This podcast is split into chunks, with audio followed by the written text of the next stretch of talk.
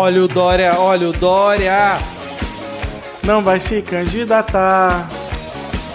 Vai que agora ele escolhe. Um mandato terminar.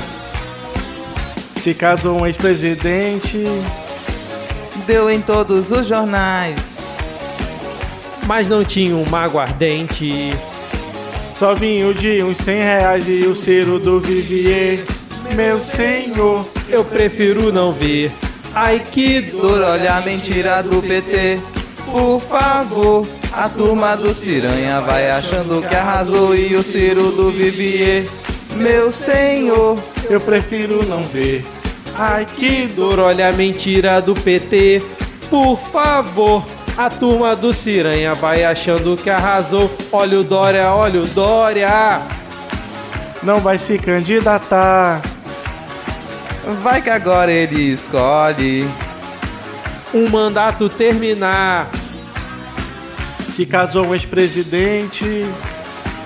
Deu em todos os jornais. Mas não tinha uma aguardente.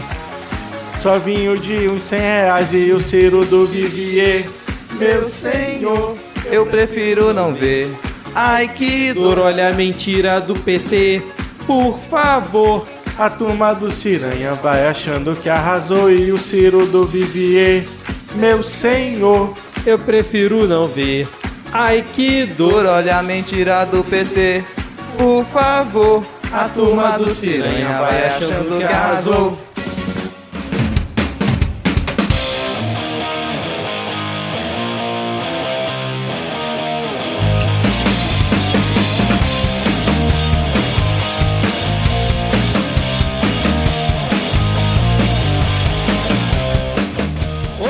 Cidadão e cidadã! Tudo bem? Eu sou Vitor Souza falando diretamente do dia 24 de maio de 2022 e está começando mais um episódio do Midcast Política no ano mais importante da nossa jovem democracia. Eu falo aqui diretamente da cidade onde chacina ganha nome de operação. É isso mesmo. Aqui nós debatemos os fatos que ocorreram na última semana e que influenciam no cenário da política nacional com muita informação, pistolagem e bom humor no desespero do possível. E hoje acho que teremos o fim de um conflito, hein? Porque temos aqui, diretamente do município que faz parte da bacia hidrográfica do rio Camacuã, ou Camacuã, Ad Ferrer. Tudo bem, Ad? Bacia do rio Camacuã. E aí, boa noite, gente. Que saudade, saudade. Só queria dizer que é uma honra estar de volta no LhamaCast.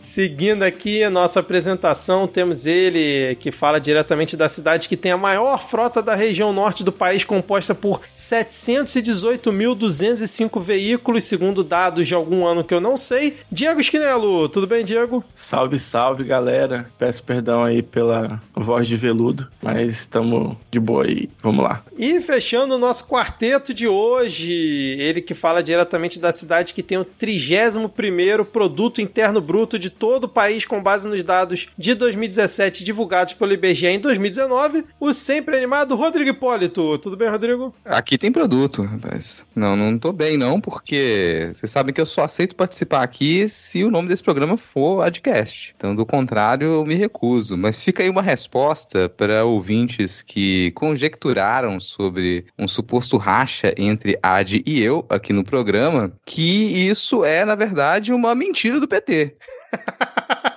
Bom, fica então a informação. Vamos ver se essa mentira do PT será destrinchada ao longo do episódio. Lembrando que se você quiser seguir o Midcast nas redes sociais, nós estamos no Twitter e também no Instagram. Esqueci de novo de postar no Instagram essa semana, meu Deus. Com o perfil podcastmid, mas pelo menos teve uma bela paródia no Twitter, né, Rodrigo? Com direito a vídeo, estilo Pantanal, cara. Aquilo ali, pô, foi muito bom de ter feito, cara. O povo pede mais, cara. O povo pede mais. Esse ritmo, agora toda paródia vai ter que ter um eu não sei se toda paródia tem que ter, mas o dessa semana, dessa maravilhosa paródia que vocês acabaram de escutar, um clássico genial, provavelmente vai ter, cara.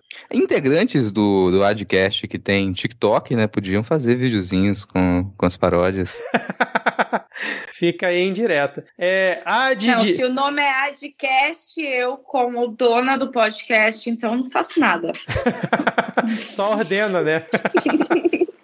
Adi, aproveitando aí, qual o seu arroba nas redes sociais? O meu é ad underline news em todas as redes sociais e no TikTok. E também tô no TikTok Emoções Misturam Ovos. Diego? Arroba garoto do Quicão, porque pão com salsicha é só pão e salsicha Quicão é um estado de espírito. Rodrigo? Na rede social, nas redes sociais não, na rede social, que é o Twitter, eu sou arroba lhama na lama, porque lhama é o melhor animal. E o meu é arroba erro500, 500 numeral, e sem bordão ainda. Lembrando que se você quiser apoiar o Midcast, tem PicPay e Padrim. PicPay você vai lá no aplicativo, procura por Midcast, tem planos de 2 e 5 reais. E no Padrim, padrim.com.br barra Midcast também com planos de 2 e 5 reais. Novamente, muito obrigado a todos os ouvintes que nos apoiam por lá. E se você quiser escutar todas as paródias do Midcast num feed exclusivo com as paródias de 2021 para cá, é só procurar aí no seu tocador de podcast, exceto o Spotify, infelizmente.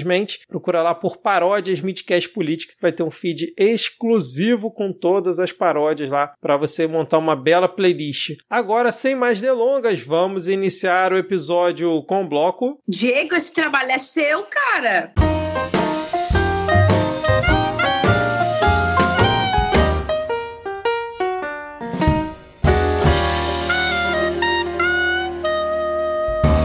Começamos então esse nosso episódio com uma atualização de notícia passada, que foi aquela ação sem pé nem cabeça que o Bolsonaro entrou junto ao STF contra o Xandão, alegando abuso de autoridade, e aí caiu nas mãos do Dias Toffoli. E adivinha o que aconteceu? Foi negado, obviamente, porque não fazia o menor sentido. E agora Jair Bolsonaro, o fungo presidencial, vai tentar com seu amigo do peito, né, o Augusto Aras, o que muita gente chama de poste, será? Não sei. Mas agora ele entrou com uma ação junto à PGR para justamente investigar ali o Alexandre de Moraes por abuso de autoridade. Basicamente é um Ctrl-C, Ctrl-V da ação que ele entrou no Supremo, né, que o Toffoli rejeitou. Eu não vi, mas acho que o Aras ainda não se pronunciou, né? Mas o que vocês acharam de mais essa tentativa desesperada do fungo presidencial? Eu tenho uma correção à sua fala, você não pode chamar o Arias de poste, porque por acaso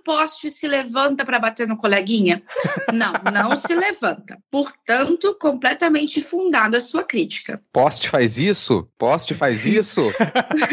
pá, pá, pá! Ai, bicho, mas ó, esse, desespero todo, uma das razões pode ser porque o Xandão vai assumir o TSE, né? Logo mais. E é muito provável que o Bolsonaro esteja se tremendo no, no seu processo aí de judicializar as eleições com o Xandão na liderança do TSE e vai tentar impedir a todo custo que ele possa encabeçar qualquer tipo de julgamento ou análise de questionamento futuro, né? É uma coisa meio esquisita de você imaginar que o presidente ele tá tentando previamente imputar aí uma, uma suspeição em cima de um ministro do, do STF. É estranho. Bom, ele já julga alguns casos em que o Bolsonaro é investigado, né?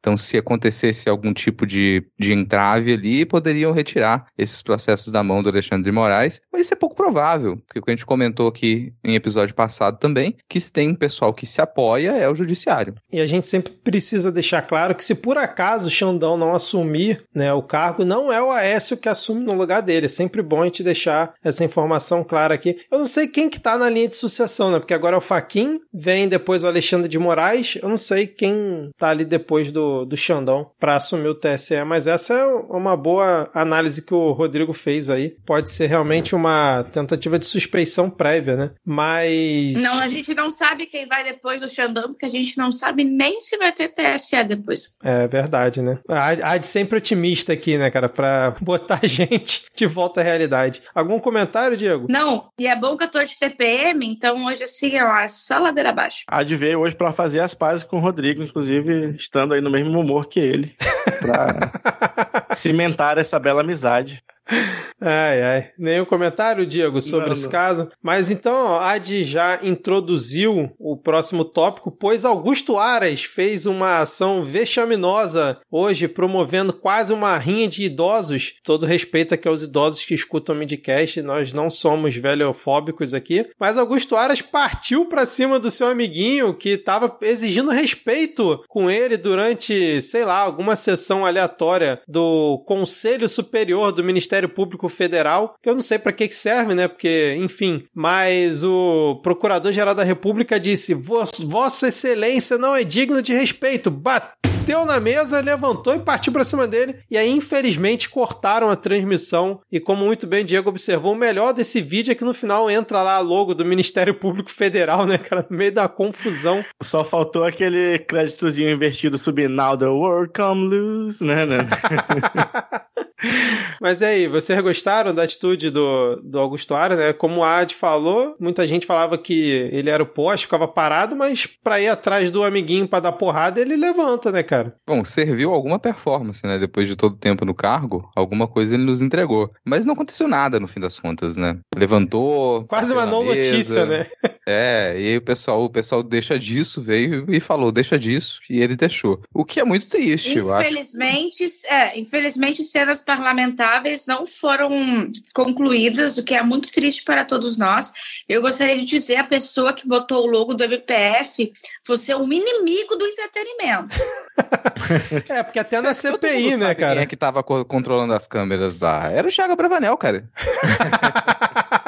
realmente, realmente. É verdade, cara. Porque Mas até na olha, teve CPI, um né, a gente teve Renan Calheiros e o Jorginho Melo, né, partindo um pra cima do outro lá e mostraram, né? Hoje podia ter mostrado também. Mas teve um, um ouvinte nosso que eu tenho certeza que nos ouve, um- algum procurador que estava sentado lá que sacou o celular para filmar na hora. Opa! Se chegar na mão da gente essa filmagem, a gente não, não divulga a fonte, viu? Um beijo.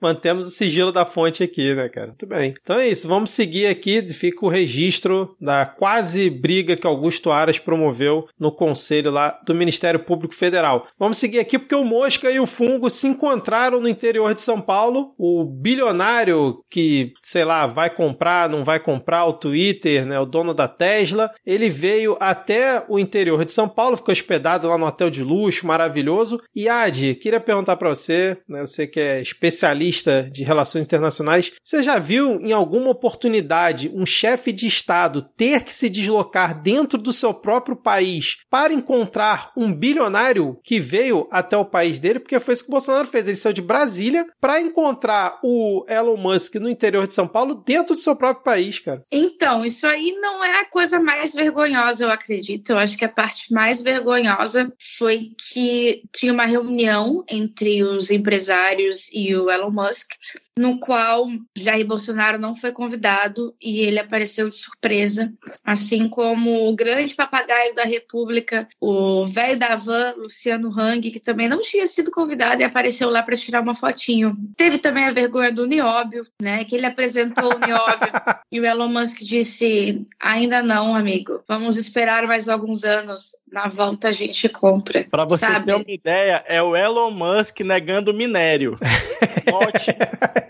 o nível, o nível do absurdo. Por muito menos é, patrocinou golpe em outras repúblicas, né, cara? Por conta de minério. É sempre bom lembrar isso aqui. Eu vou Não, deixar só o meu protesto. Vou deixar só o meu protesto com o apelido Mosca, porque Mosca, o nome do nosso grande artista, Paulinho Mosca, então acho que é melhor não, não misturar. Eu não vi muita notícia a respeito disso porque eu tenho um sério problema. Eu não consigo visualizar uma notícia em que tenha Jair Bolsonaro e Elon Musk na mesma imagem, porque é muito nojento, cara. É muito nojento.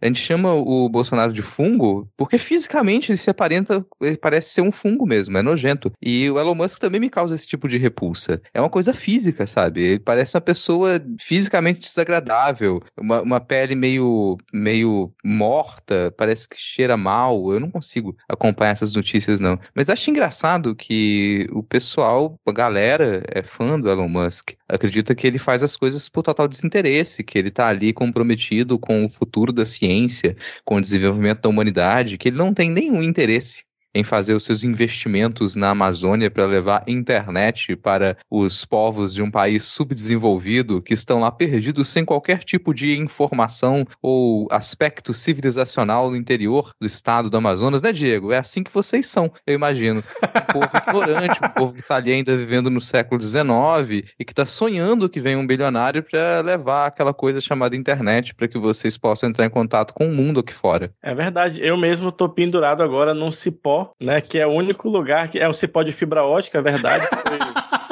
Acho que foi o Bill Gates, né, que trouxe, porque só grandes bilionários conseguem realmente fazer desenvolver a Amazônia. Mas, cara. Não, fibra ótica não é o Bill Gates. Não? Ah, foi mal. Olha aí. É, são tantos bilionários que fazem bem pra Amazônia que eu não consigo nem saber qual. São tão bonzinhos eles. Ô, amigo, é verdade que pra upar um vídeo no TikTok vocês têm que botar ele dentro de, um, de uma sementinha de Guaraná que vocês dão para o um macaco, no qual ele vai indo de galho em galho até ele chegar no aeroporto de Manaus. Eu ouvi dizer que era assim. Na verdade, é, você tem que repetir a dancinha 30 vezes, que aí a, a energia elétrica que você gera com o seu movimento dançando é o que faz funcionar o celular para gravar o vídeo, entendeu? E aí você entrega o celular inteiro pro, pro, pro macaco e não só o vídeo. Puta que pariu. Esse tópico foi por uma linha assim que eu não tava esperando. Mas assim. O cipó é... de fibra ótica me pegou aqui de um jeito, cara. Em julho, em julho agora vai ter uma, uma exposição aqui, do, é, coordenada por uma. A galera de umas ONGs aí, tá ok? É, mas em parceria com o governo do estado, que vai é, chamar isso pra Amazônia, né? Que é falar de biotecnologia tecnologia da informação e tal, e eles querem porque querem trazer o, o Elon Musk pra cá. Eu tava até na, na, ajudando na organização, mas aí eles começaram a falar muito sério sobre isso, aí eu resolvi sair. é melhor, né, cara? Não ficar com o nome lá nos créditos. Pois é, mas a, a, a, desculpa da galera é que ele tá com esse projeto de trazer a internet pra cá. E assim, é necessário? É, a internet em Manaus mesmo, por exemplo, é muito ruim? É muito ruim. Tem muito lugar do interior onde tem, tipo, uma, é, uma operadora de internet que funciona uma semana por mês, assim. Mas gente sabe que isso se resolve com infraestrutura pública, né? E não com bilionários estrangeiros que querem o seu minério. Exatamente. Adi, a gente acabou te cortando, você ia falar das vergonhas. Teve mais alguma vergonha nesse encontro? Olha, eu ouvi dizer que houve várias, mas pela minha saúde mental, chegou um ponto assim que eu falei: não, gente, eu preciso abrir uma cerveja e assistir uma série idiota, porque não é possível que a gente está vendo um Elon Musk, um calvo transplantado. Saudade da calvofobia. É, calvofobia da, da O que eu acho engraçado no Elon Musk, repara as fotos dele. Ele parece sempre com uma montagem. A, a cara dele no corpo é uma coisa meio desproporcional. Você olha qualquer foto do Elon Musk, sempre parece que é uma montagem. Pegaram um outro corpo ali e botaram a cabeça dele. E ele veio para esse evento, ganhou uma medalhinha, sei lá do que, deram uma medalhinha para ele, né? Porque esse governo adora dar medalha aleatória. O Fábio Faria parece, só faltou, sei lá, beijar o calçado do, do Elon Musk quando ele estava lá completamente desconcertado. E eu queria destacar aqui a fala do Elon Musk durante a fala do fungo presidencial durante o encontro, né? Que ele disse o seguinte, ó, abre aspas: "O exemplo que nos deu poucos dias quando se anunciou a compra do Twitter, para nós aqui é como um sopro de esperança. O mundo todo passa por pessoas que têm vontade de roubar essa liberdade de nós. A liberdade é semente para o futuro." Fecha aspas, afirmou Bolsonaro em discurso ao lado de Musk após chamá-lo de mito da liberdade. É, é um nível de sabugice que fala quando a pessoa fica realmente, né, faz tudo que a outra quer, porque é bizarro isso, cara. Aí a gente teve também o. Pelo é, amor de Deus, a, a filha do Silvio Santos chamou ele de Noé. Isso, era isso que eu ia comentar agora. Nossa, cara. Ai. Não, ainda assim, teve... como, como, dizia, né? Pelo Vaz de Caminhos é um país em que as pessoas não escondem as suas vergonhas. Não, teve o. Acho que é a primeira vez que Pedro Vaz Caminha é citado nesse podcast, cara. Sensacional. Teve também o Fábio Faria falando que o sistema é, que o Musk ia implantar daria para ouvir o barulho da motosserra no momento que tivesse desmatando alguma árvore, derrubando alguma árvore na Cara, Amazônia. esse, esse momento da visita do Elon Musk, ele traz memórias, porque a gente volta a um tempo em que a gente ria de falas como o peixe é inteligente, ele desvia da rede, Sim. que a Amazônia não pega fogo porque é uma floresta úmida. É, cara, exatamente. Teve também o Fábio Faria, né, sofrendo de rinite, também foi um vídeo que foi bastante divulgado. Da Bravanel, vale a pena a gente ler o que ela escreveu no Instagram, na foto com ele ou não? Vamos passar. Bom, vamos ler, vamos ler aqui, cara, porque é, é demais aqui, ó. Patrícia Cara, eu acho Bravanel. que vale, eu acho que vale, acho que vale, inclusive, a gente chamar o Cristiano Botafogo para ler essa, essa legenda, na voz do grande Alexandre Frota, e fazer um medo e delícia no Midcast. Bom, Vinte, se você estiver escutando a minha voz é porque não rolou essa ideia de Ad Ferré, mas a gente vai tentar.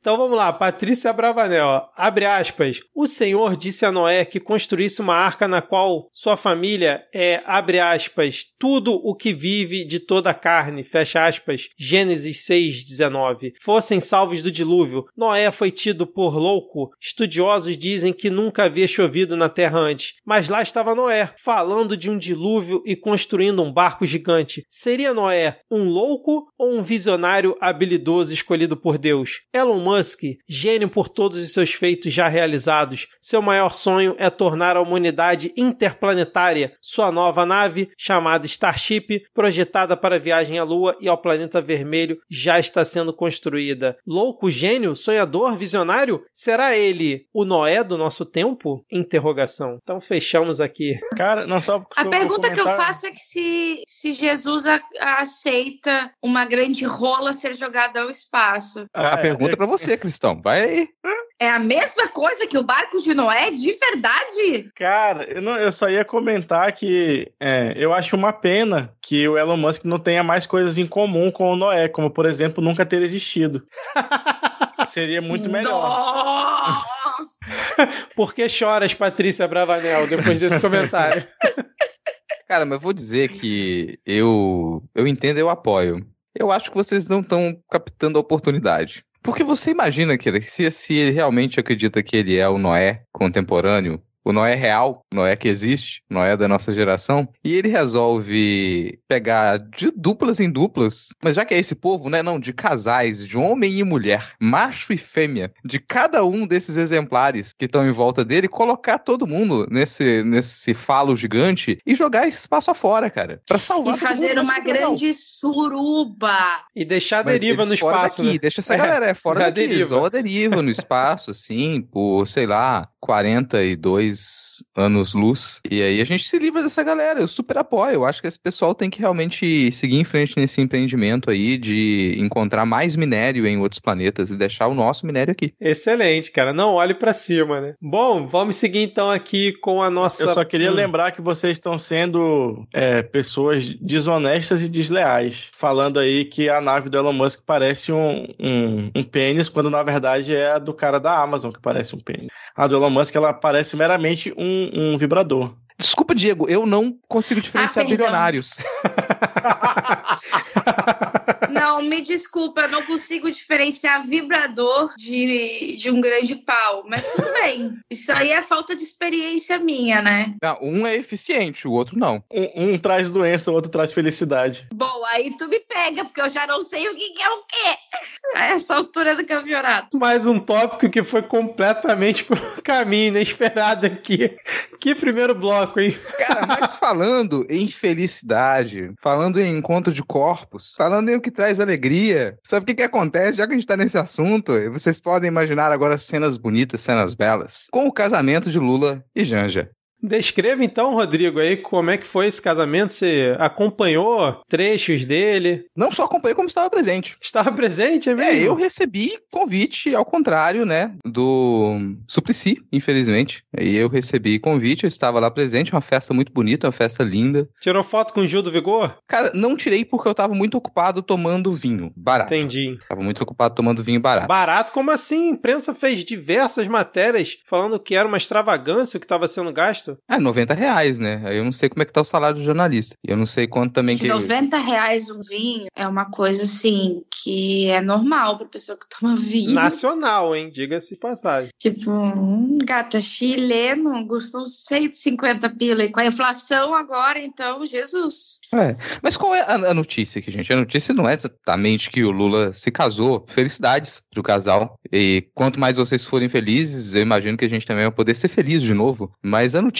aqui são as manchetes, porque assim que foi anunciada a data do casamento e o local do casamento, a imprensa ficou em polvo rosa, sem querer fazer trocadilho com Lula, e começou a soltar muitas manchetes dizendo que o casamento ele esbanjava, que tinha muita bebida, que era tudo muito luxuoso. Isso considerando que é um ex-presidente, que é uma pessoa que depois de trabalhar a vida inteira, você imagina que tem a condição para fazer o que quiser com o seu próprio casamento, né? Mas pra imprensa brasileira, não. Se não tá servindo pinga no casamento do Lula, tá errado. Porque pra imprensa brasileira, o Lula sempre tem que ser analfabeto e sempre tem que tomar cachaça. Como não era o caso, tentaram bater em cima disso. Mas ao meu perceber, o tiro saiu pela culatra. O shot saiu pela culatra. Porque ninguém realmente, assim, achou que foi um, algo esdrúxulo, que foi uma coisa nababesca. Não. As notícias, a percepção do casamento, ela pareceu ser aquilo que a gente espera, que é não muita coisa. A pessoa se casou, o casamento ele foi politizado, foi porque é um pré-candidato à presidência do país. Todas as pessoas que elas compareceram, elas divulgaram sua presença lá também, muitas fotos das pessoas felizes no casamento, as pessoas elogiando o vestido de noiva de Janja, e isso, isso foi o que prevaleceu no fim das contas e ficou estranho as notícias de que o casamento ele tinha valores esdrúxulos, esdrúxulos, es, valores altos. Porque, convenhamos, gente, o que, que você está pagando no quilo de carne? Qual é o valor do seu pacote de café? Quanto você vai gastar de diesel só para ir pro trabalho? Só pra fazer seu trabalho, caminhoneiro? Quanto você vai gastar de gasolina? Por que, que você tá questionando o valor de vinho de 90 reais no casamento do Lula? Ficou esquisito, ficou estranho. Rodrigo, E o qual é- pior, pode falar, É, Diego. é rápido, é rápido. E o pior, cara, é que a imprensa fala isso como se fosse culpa do Lula, mas todo mundo sabe que na verdade é culpa do tomate. que é quem levou a inflação a tirar aí né, as coisas do prato do brasileiro. Então o vinho era pra estar mais barato, mas graças ao tomate tá 90 reais, porra. Exatamente, muito bem lembrado, Diego. Mas, ô Rodrigo, qual era aquele reality que passava no SBT, que eles acompanhavam o casamento das pessoas? Tinham casamentos muito mais luxuosos que o do Lula naquele reality, cara. Você lembra? Você que é um grande especialista em reality shows. Esse aí passou batido, assim, cara. É porque é SBT, né? Também é difícil acompanhar. Ah, aqui eu achei Fábrica de Casamentos. Procurem depois aí no YouTube Fábrica de Casamentos. Vários e vários casamentos mais luxuosos e com mais pompa, que muito mais convidados, gente com muito mais dinheiro que o, o do Lula, por exemplo. Ah, de algum comentário aí sobre o casamento de Lula e Janja? Eu, o Rodrigo comentou do vestido, belo vestido de Janja, com aquele cacto ali em destaque, muito bom. Um vestido com motivos de Juliette, né? Em homenagem a Juliette. Exatamente. Fica também questionamento se a Juliette foi convidada, assim. Ah, mas eu vi muitos bolsominions falando que não, não tinha pobre na festa de casamento do Lula, e eu discordo, pô. Ele convidou o Paulo Vieira, e como todo mundo sabe, um grande pobre, e um baita pobre mesmo, que saiu com uma caixa cheia de salgadinho e doce. Não tem nada mais pobre do que isso. Então, assim, pobre tinha, né?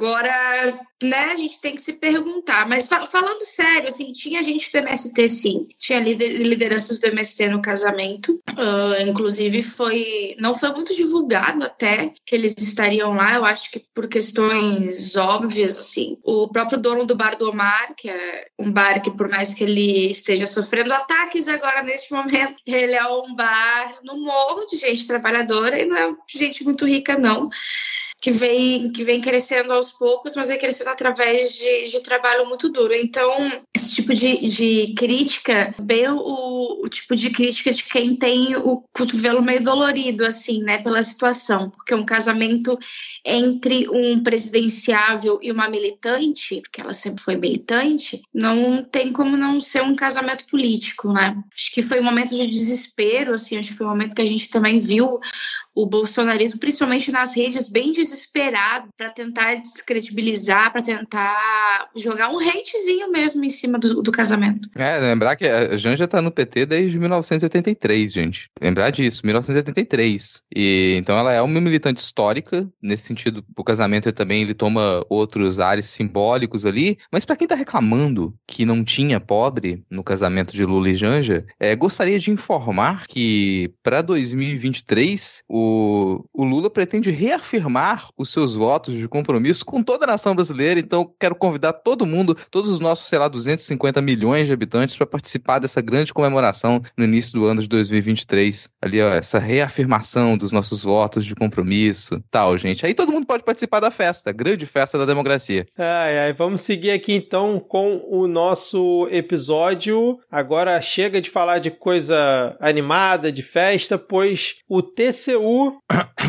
o TCU aprovou a privatização da Eletrobras. O resultado por 7 a 1 permitiu que o governo agora abra o capital da empresa ainda no ano de 2022, cara, ou seja, no meio dessa confusão que a gente vai ter aí que vai ser processo eleitoral, né? Agora o governo, por enquanto, tem caminho livre para começar, né, tocar a privatização da Eletrobras e fazer edital e tudo mais. Alguns parlamentares de oposição já disseram que vão ao STF para impedir, né, que isso continue. Não sei como que eles vão fazer isso, mas a questão é essa. Já foi aprovado pelo Congresso Nacional e agora o TCU deu o aval para que isso continue ocorrendo nesse processo. Inclusive estão sugerindo, acho que agosto, já fazer o, o pregão, né, o leilão da Eletrobras. Vocês têm algum comentário sobre esse Qual ponto? foi o placar, Vitor? 7 a 1 Não precisa comentar nada não, então, né? Dá pra saber já o que, que vai acontecer com o Brasil na, no, no, nos próximos momentos. Mas, cara, é de uma insanidade absurda, assim, é, privatizar setores estratégicos em geral. Né? Aqui, pra você ter uma ideia, aqui no estado já tinham privatizado a, a, a distribuição aqui, a Amazonas Energia, e aí teve uma CPI porque simplesmente a, a operadora estava colocando uns contadores no alto do poste, onde o consumidor não podia ver, que estavam cobrando o dobro da fatura. Pra você ter um, uma, uma, uma, leve ideia do tipo de coisa que pode começar, que vai começar a acontecer, né? Fora que é, o tipo de infraestrutura que demanda para você transmitir e gerar energia num país desse tamanho é algo que empresa privada nenhuma tem cu de, de garantir. Então vai ser simplesmente a gente pagando mais caro para dar lucro e dividendo para acionista filho da puta e o governo que vai continuar tendo que tirar dinheiro dos nossos impostos para poder manter a rede. Exatamente, cara. Lembrando que o Vital do Rego, que foi o voto contrário, ele já tinha apontado é, possíveis irregularidades, né, principalmente na questão do preço que estavam avaliando a Eletrobras, né, que teria um erro ali de alguns bilhões. Novamente, ele levantou essa bola né, no, durante o voto dele, explicitou vários pontos que ele considera teriam problemas. Ele que foi o relator do caso no TCU, mesmo assim foi voto vencido. Todo mundo votou a favor é, dessa situação continuar. Agora, o próximo passo vai ser o registro da operação na CVM, né, que é responsável por fiscalizar mercado de valores e tudo mais. E em seguida vai ter uma etapa de apresentação da Eletrobras para potenciais investidores e o, depois o leilão ainda sem data prevista. Vamos ver se a oposição vai conseguir, não conseguiu no Congresso, vamos ver se consegue barrar de alguma forma o avanço disso ou se o próprio período eleitoral vai acabar atropelando essa situação e ficando para um próximo governo. Né? Algum comentário vocês querem fazer ou podemos seguir? Vamos seguir? Vamos lá então. Último tópico desse nosso primeiro bloco: Ministério de Minas e Energia anuncia terceira troca de presidente da Petrobras no governo Bolsonaro. A gente falou sobre essa troca recentemente, agora 40 dias após ele ter sido anunciado, José Mauro Ferreira Coelho foi demitido e o indicado para o posto é Caio Mário Paz de Andrade, que é o secretário daquela secretaria que a gente adora, que é a Secretaria de Desburocratização do Ministério Ministério da Economia, algo que só Paulo Guedes conseguiria inventar. E agora temos mais uma manobra, sei lá, de novo a fumacinha de loja aí do Bolsonaro, trocando o presidente da Petrobras para ver se consegue vender alguma coisa pro seu eleitorado, mas a gente sabe que enquanto não muda a política de preço, pode botar quem você quiser na presidência da Petrobras que vai continuar a mesma porcaria, né? É, assim, me soa mais como algo que a gente até já comentou aqui, um constante sucateamento da Petrobras para poder abrir a empresa ainda mais para capital privado e, de forma geral, assim, você vai privatizar a Petrobras nesse caminho. Mesmo com, com a vitória do Lula para a próxima eleição e você tentar reverter esse quadro, quanto mais ele caminha, se torna mais e mais difícil. Hoje a Petrobras é uma empresa que ela muito facilmente perde valor, ganha valor em alguns momentos, mas a qualquer variação ali do mercado ela perde muito valor e me parece que a tentativa é essa, olha, vamos sucatear isso aqui o máximo que a gente puder, vamos deixar a porta escancarada para ter que privatizar a Petrobras por completo, e aí dane-se qual é o próximo governo e não vai conseguir reverter a situação. Eu gosto do comentário do Renan Calheiros, que acho que para mim resume tudo. Procura-se mágico para aqui do presidente da Petrobras que consiga convencer o Brasil de que Bolsonaro não mente, não quer dar golpe e não tem culpa dos preços da gasolina, diesel e gás. Interessados mandem currículo, mas a fila anda. É emprego rotativo. Pistolão do Lira depois contra. A gente pode falar o que a gente quiser do Renan Calheiros, mas ele sabe bater. O homem sabe usar 280 caracteres para bater. Meu malvado favorito. e essa semana ele tava particularmente afiado em relação ao Arthur Lira, né, cara? Soltou tweet para tudo quanto foi lado em cima dele. Bom, é isso então. Vamos fechando esse nosso primeiro bloco. E agora vamos para onde, Rodrigo? Cara, que chato. Você fica me interrompendo. Coisa chata, que desagradável.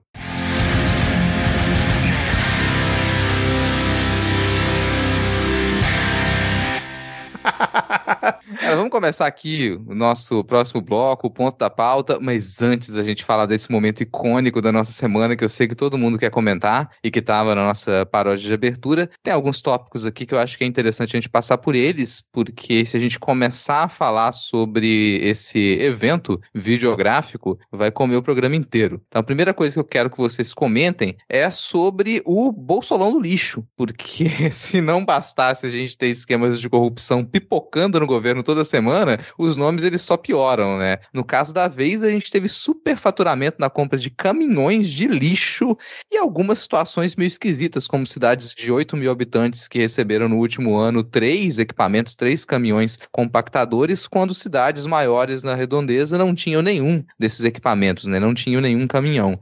E isso soou estranho. O Estadão ele soltou uma matéria investigativa demonstrando que pelo menos 381 milhões de reais eles foram destinados para essa finalidade e alguns desses caminhões eles foram comprados com valor pelo menos 30% acima do valor inicial. Quer dizer, você tinha equipamento comprado por 391 mil e que meses depois passou a ser adquirido por 505 mil reais. É um valor muito elevado. Sou aquela campainha, né, de que, bom, superfaturamento, para onde está indo, por que, que essa verba está indo para aí, por que, que você resolveu comprar caminhão de lixo agora? E a resposta que você tem é que você encontra o Centrão articulando para agradar a população de cidades pequenas, cidades pobres, e ter como resposta o voto nas próximas eleições. Então é o Centrão utilizando dinheiro público para poder fazer esse tipo de campanha política. Não é exatamente uma compra de votos, mas se assemelha muito a isso quando você direciona a verba pública para poder agradar certa parte da população e assim conseguir formar uma base eleitoral. Não, perfeito, cara. E você vê, e você vê que esse esquema ele mexe diretamente com pessoas iguais ao Jair Bolsonaro, né? Lixo.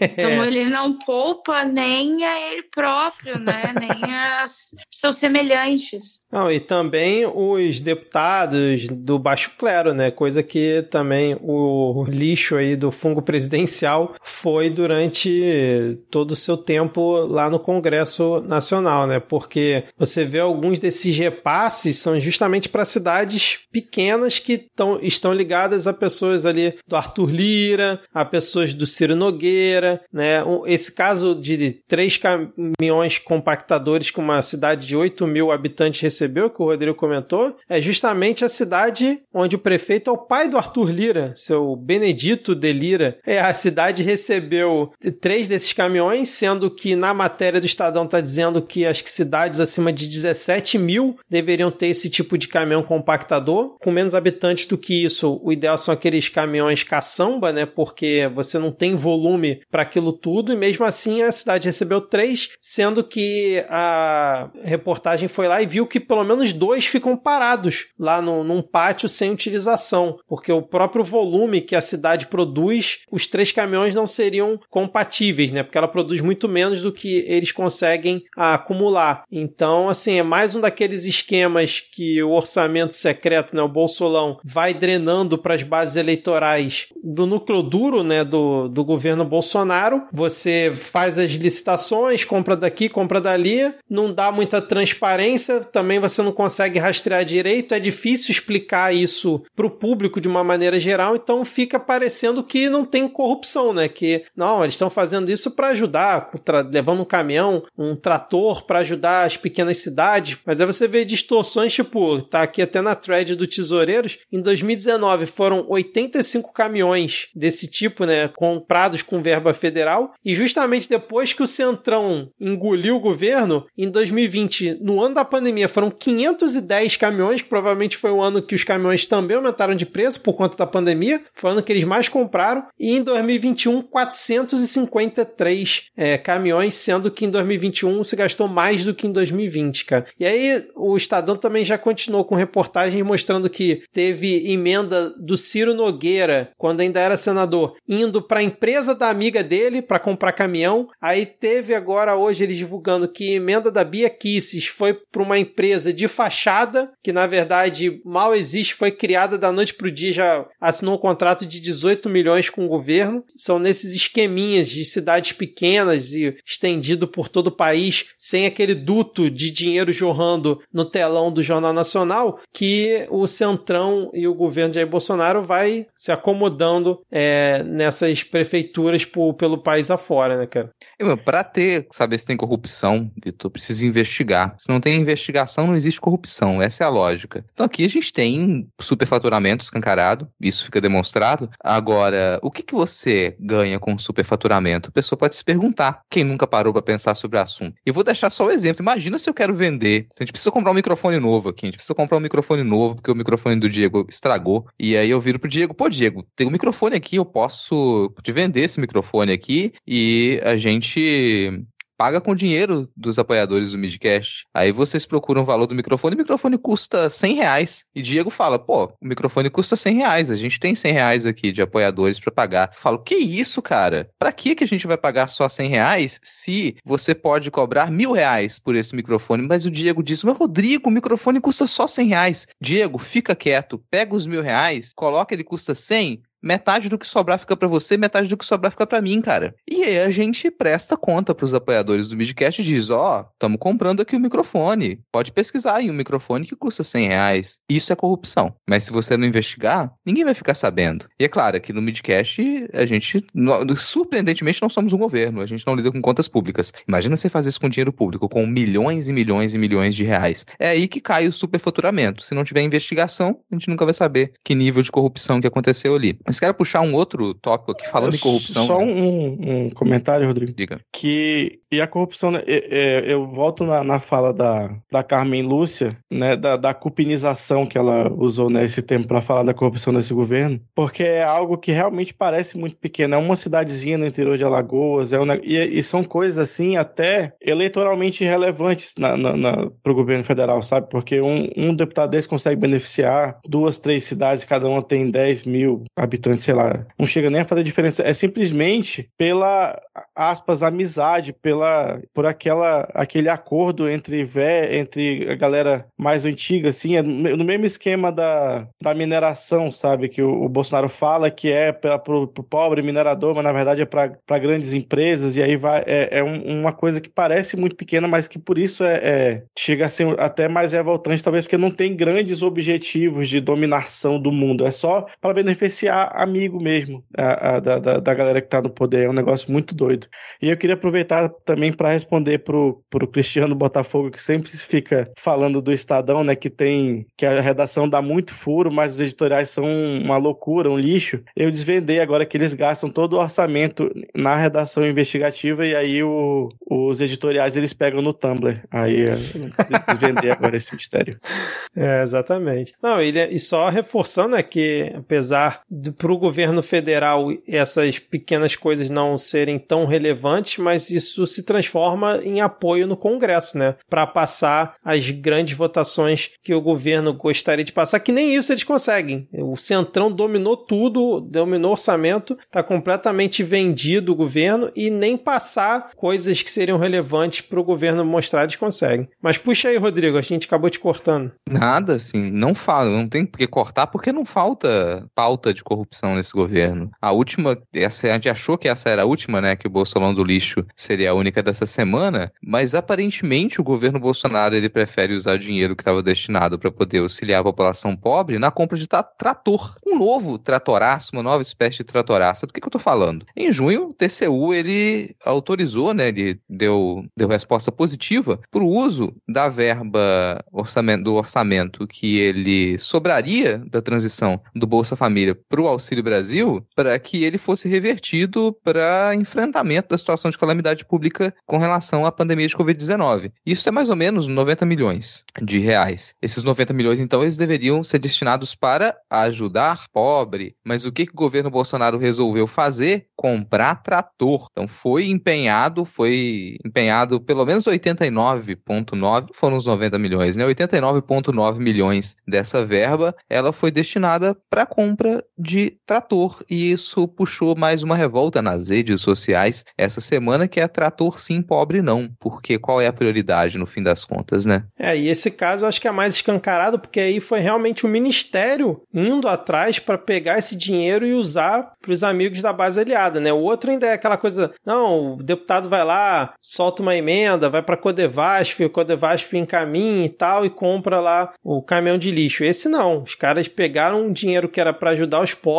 para comprar trator, cara, e tá tudo lá, tá tudo documentado e o dinheiro realmente foi gasto. Então, assim, esse eu acho que é um escândalo ainda maior do que o do Bolsonaro do lixo, porque você tirou diretamente a verba de quem precisaria, né, de quem precisava, para poder comprar trator e distribuir pelo país afora, né, cara? É muito bizarro essa. E eu não vi com tanta repercussão, sinceramente, sim, teve lá a hashtag e tal, teve um movimento, mas depois no dia seguinte eu não vi mais tanta repercussão desse caso aí, cara. É porque a gente já vai ter outro. É meio difícil você acompanhar. Praticamente todos os dias dessa semana a gente teve a revelação de algum tipo de escândalo, né? Então não dá tempo de a gente comentar todos aqui com muitos detalhes também, porque senão o programa ia ficar gigantesco. Eu sei que tem gente que pode gostar, mas desculpa, eu tenho vida, então eu quero dormir hoje ainda. Eu vou passar já para os próximos tópicos. A gente tem aqui um conjunto de três propostas estranhas, já que isso pareceu algo estranho também, né? Vitor, a gente tem três propostas estranhas. O primeiro que eu quero que vocês comentem, e eu quero mesmo porque eu não entendo nada sobre isso, é um projeto que limita o ICMS a 17%, com a intenção aí de baixar o preço da gasolina, o preço da luz, que tem uma tendência de alta. A gasolina continua a aumentar, a gente tem previsão de aumento do preço da energia elétrica nos próximos meses, mesmo que a gente já não esteja mais em situação muito em calamidade né, dos reservatórios, a gente já não estava mais em bandeira vermelha, mas provavelmente vai continuar aumentando o preço da energia elétrica. Daí essa ideia de limitar o ICMS a 17%, de uma forma mais ampliada, não apenas para combustíveis, mas para as telecomunicações e para o transporte coletivo também. Essa proposta ela iria à votação, não sei se ela chegou a ser votada hoje na Câmara, então passaria pela Câmara, pelo menos no debate, mas o Pacheco no Senado não parece estar muito aberto para esse tipo de votação acelerada, né? Que seria a ideia em essa uma semana e meia isso passar pela Câmara e pelo Senado para tentar conter o aumento dos preços do combus- dos combustíveis. Cara, essa é uma medida, assim, realmente excelente, porque olha só, o que você consegue atingir com uma medida tão simples quanto essa? Você consegue aí 12% dá o quê? Seis meses de aumento de gasolina? Por aí, né? Então você consegue eh, segurar o preço da gasolina por seis meses e em troca disso você consegue falir todos os estados da federação. Olha que legal. Todos que já não estão falidos, né? Porque a maioria deles já tá. Esse papo do ICMS, a, a minha mãe, por exemplo, ainda compra, né, do, do governo Bolsonaro, falando que a culpa da gasolina tá alta é do ICMS, mas a maioria dos estados o ICMS não sobe aí desde a década de 90, começo da década de 2000, e é a principal fonte de, de renda do- dos governos estaduais. A maioria, novamente, está falida, tá na merda. Né? Um abraço aí pro Rio de Janeiro e pro Rio Grande do Sul aqui, presentes na gravação, que estão cada um com a dívida mais maravilhosa que a outra com o governo federal. E não Pô, a gente porra também te nenhuma. abraça, amigo. Não te preocupa. Cara, e, e não, não adianta porra nenhuma, porque o problema do preço disso é o, é o, a, o preço, a política de preço da Petrobras. Você pode zerar o caralho do ICMS que não vai resolver o problema do preço. Não, e o louco que essa desculpa do ICMS eu não consigo entender como é que. Quer dizer, consigo, né? Porque eles são burros e escrotos, como disse Paula Carosella. Mas é porque, tipo, o cara fala, ah, a culpa do ICMS. Como o Diego falou, tem lugar que o ICMS é o mesmo. Sei lá, aqui no Rio, acho que é um dos mais caros. Acho que é, sei lá, vou chutar aqui, 25%. E aí o Bolsonaro fica usando isso como argumento, só que ele é 25% em cima de um valor que tá alto, mas o valor não tá alto por culpa do, do Estado, né, cara? Se a arrecadação aumentou, foi porque o preço foi subindo por diversos fatores, e não só por culpa do ICMS. Então, o Bolsonaro lava as mãos em relação à Petrobras, diz que não tem nada a ver com isso, deixa o valor nas alturas e depois fala que a culpa é do, dos estados que estão arrecadando muito porque o ICMS está alto, mas é a mesma coisa que esteve desde sempre. hein? É muito surreal esse raciocínio, né? E aí o que o Diego comentou, nesse estudo que fizeram desse, dessa proposta, parece que caso isso realmente passe, 12 estados no dia seguinte, na verdade, a alíquota vai aumentar e o preço vai ficar mais caro ainda. Então você, na verdade, não vai conseguir diminuir em boa parte dos estados. E esse, para mim, é mais um movimento do Arthur Lira, que ele vai fazer de tudo, uma das coisas mais bizarras, das coisas mais safadas possíveis, para tentar manter o Bolsonaro no poder, né, cara? Porque o orçamento secreto e todas as verbas, as benesses que vai tendo ali o grupo dele são, assim, maravilhosas. Então ele vai tentar de tudo para fazer ações eleitoreiras, inclusive essa questão do, de segurar preço e tal, criticavam muito a Dilma, principalmente em 2014, né? E eles estão tentando fazer exatamente a mesma coisa por vias ainda piores. Então, assim, se preparem porque provavelmente Arthur Lira ainda vai aprontar muito até alguns meses antes da eleição. Pra quem achava, nossa, pra quem xingava Dilma, né? Falava, nossa, Dilma é burra, olha o que estão fazendo no governo.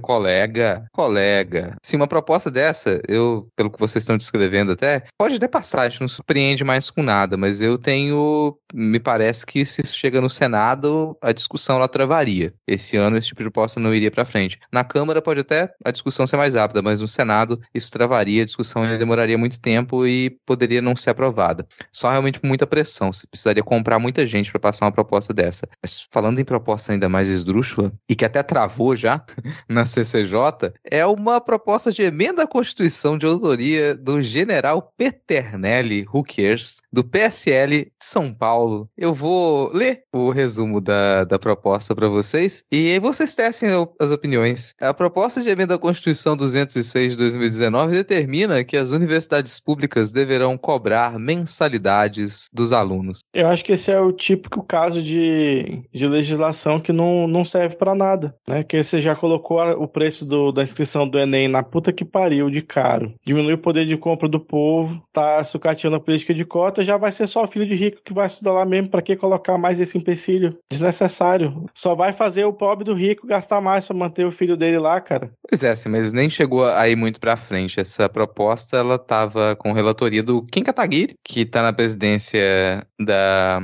Comissão de Educação, né? E ela iria ser avaliada na Comissão de Constituição e Justiça.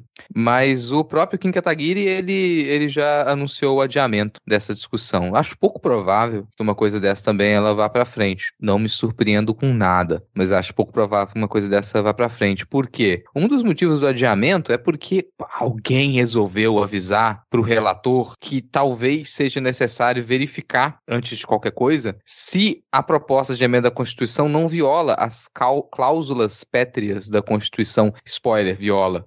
Então não vai passar, pelo menos não deveria, né? Mas a gente já viu outras propostas também que elas violariam a Constituição passar na CCJ na época da Bia Kicis. Eu não sei como é que ficaria agora essa, esse tipo de, de ideia absurda, né? É, concordo com o Diego que a gente já tá num caminho em que, do jeito que tá, só quem tiver dinheiro mesmo, quem que vai poder estudar em, em universidade pública, mas se você aprova uma ideia dessa de emenda à Constituição para reverter isso depois é muito complicado. Exato. E a gente ainda tem alguma esperança de que em futuros governos a gente volte a ter um foco para investimento no ensino superior e se isso passar, isso se torna muito mais complicado. Eu não sei se vocês leram a, a PEC, mas ela não tem uma estimativa de, de tipo assim, um, quais são essas pessoas, quantos, quantos por cento de ricos, quem são esses ricos, né? Quem seriam eles? Quantos salários mínimos que eles ganham, que essa família ganha? Como seria essa classificação? Isso não está muito bem especificado, então, por enquanto seria qualquer um, né? Por enquanto seria qualquer um. E aí, também não tem uma pesquisa ampla saber quantos por cento dos alunos que estudam em universidade pública fazem parte desse público que eles também não sabem sabem qual é. Então,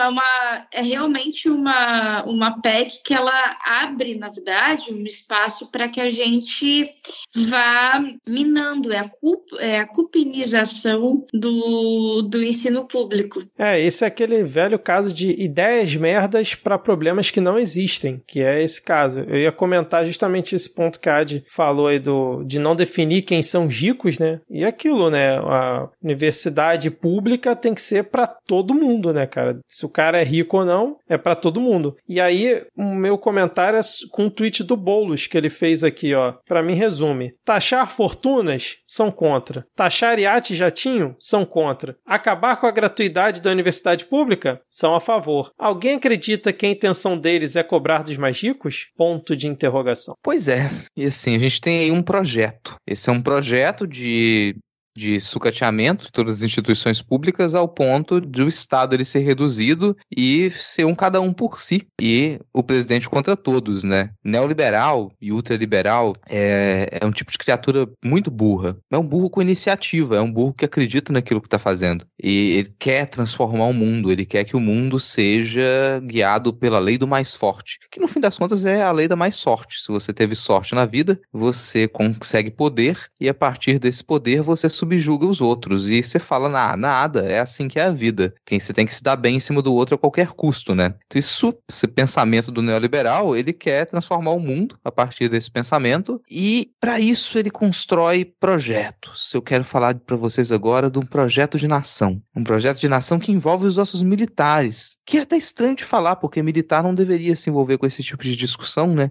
Militar não deveria pitaco, mas a gente pode falar de militar ultraliberal no Brasil. Militar militar neoliberal. No, nessa semana circulou muito um documento chamado Projeto de Nação, que ele foi apresentado em um evento na Fundação Habitacional do Exército, com a presença do general Vilas Boas e do Mourão, do nosso vice-presidente. E esse documento, esse relatório, ele demonstra que os militares teriam um projeto de nação que envolve a cobrança de mensalidades em universidades públicas até 2025. E envolve que os militares eles eles permaneçam no poder até 2035 para poder colocar esse país nos eixos. Vocês acompanharam com surpresa o surgimento desse documento de 90 e tantas páginas com um projeto de nação? A minha surpresa não foi o surgimento do documento, foi eles terem divulgado para quem quisesse assistir essa reunião, porque isso aí foi transmitido, inclusive recomendo o episódio do Medo e Delírio em Brasília, dias 1236, 1237 1238, que foi específico sobre esse assunto. E cara, é tudo muito surreal ali, tudo muito surreal. Não tem nem muito o que comentar. É, Milico não dá palpite quanto mais fazer projeto de nação. É um, um show de horror tudo ali que, que foi divulgado e espero que a partir de 2023, é, é, eu tô sendo otimista, tá? Mas eu espero que a partir de 2023 todos esses projetos e ideias sejam enterradas e fiquem lá por muitos e muitos anos, porque essa gente realmente é completamente insana e ainda mais falar que tem que permanecer lá até 2035 para poder colocar o Brasil nos eixos e tudo mais. Enfim, cara. Alguém quer fazer um comentário sobre o projeto de nação?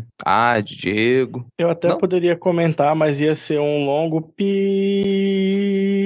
Então, deixa quieto. Mas eu queria dizer pro, pro Vilas Boas aí, né, que sem SUS você ia conseguir pagar seu tratamento, bonitão. E também dizer pro Pazuelo, né, que não sabia nem o que era o SUS, sendo tratado pelo SUS, porque o caralho dos hospitais das Forças Armadas também é, não fazem parte né, das coisas, mas também entram no, no, na, na saúde gratuita que o povo recebe, filho da puta. É, porque é isso, né? Quer acabar com o SUS, mas os hospitais militares os bonitões mantêm, né? Colégio militar mantém. Daqui a pouco eles inventam uma universidade militar enquanto privatiza o resto, Ué, né, cara? tipo o IME, É verdade. É verdade. É isso, cara. Puta que pariu. Ah, meu pensamento também por esse lado, assim. São pessoas que têm tudo pago pelo Estado, absolutamente tudo pago pelo Estado, inclusive a saúde, inclusive prótese peniana, inclusive Viagra, inclusive uísque, inclusive picanha, inclusive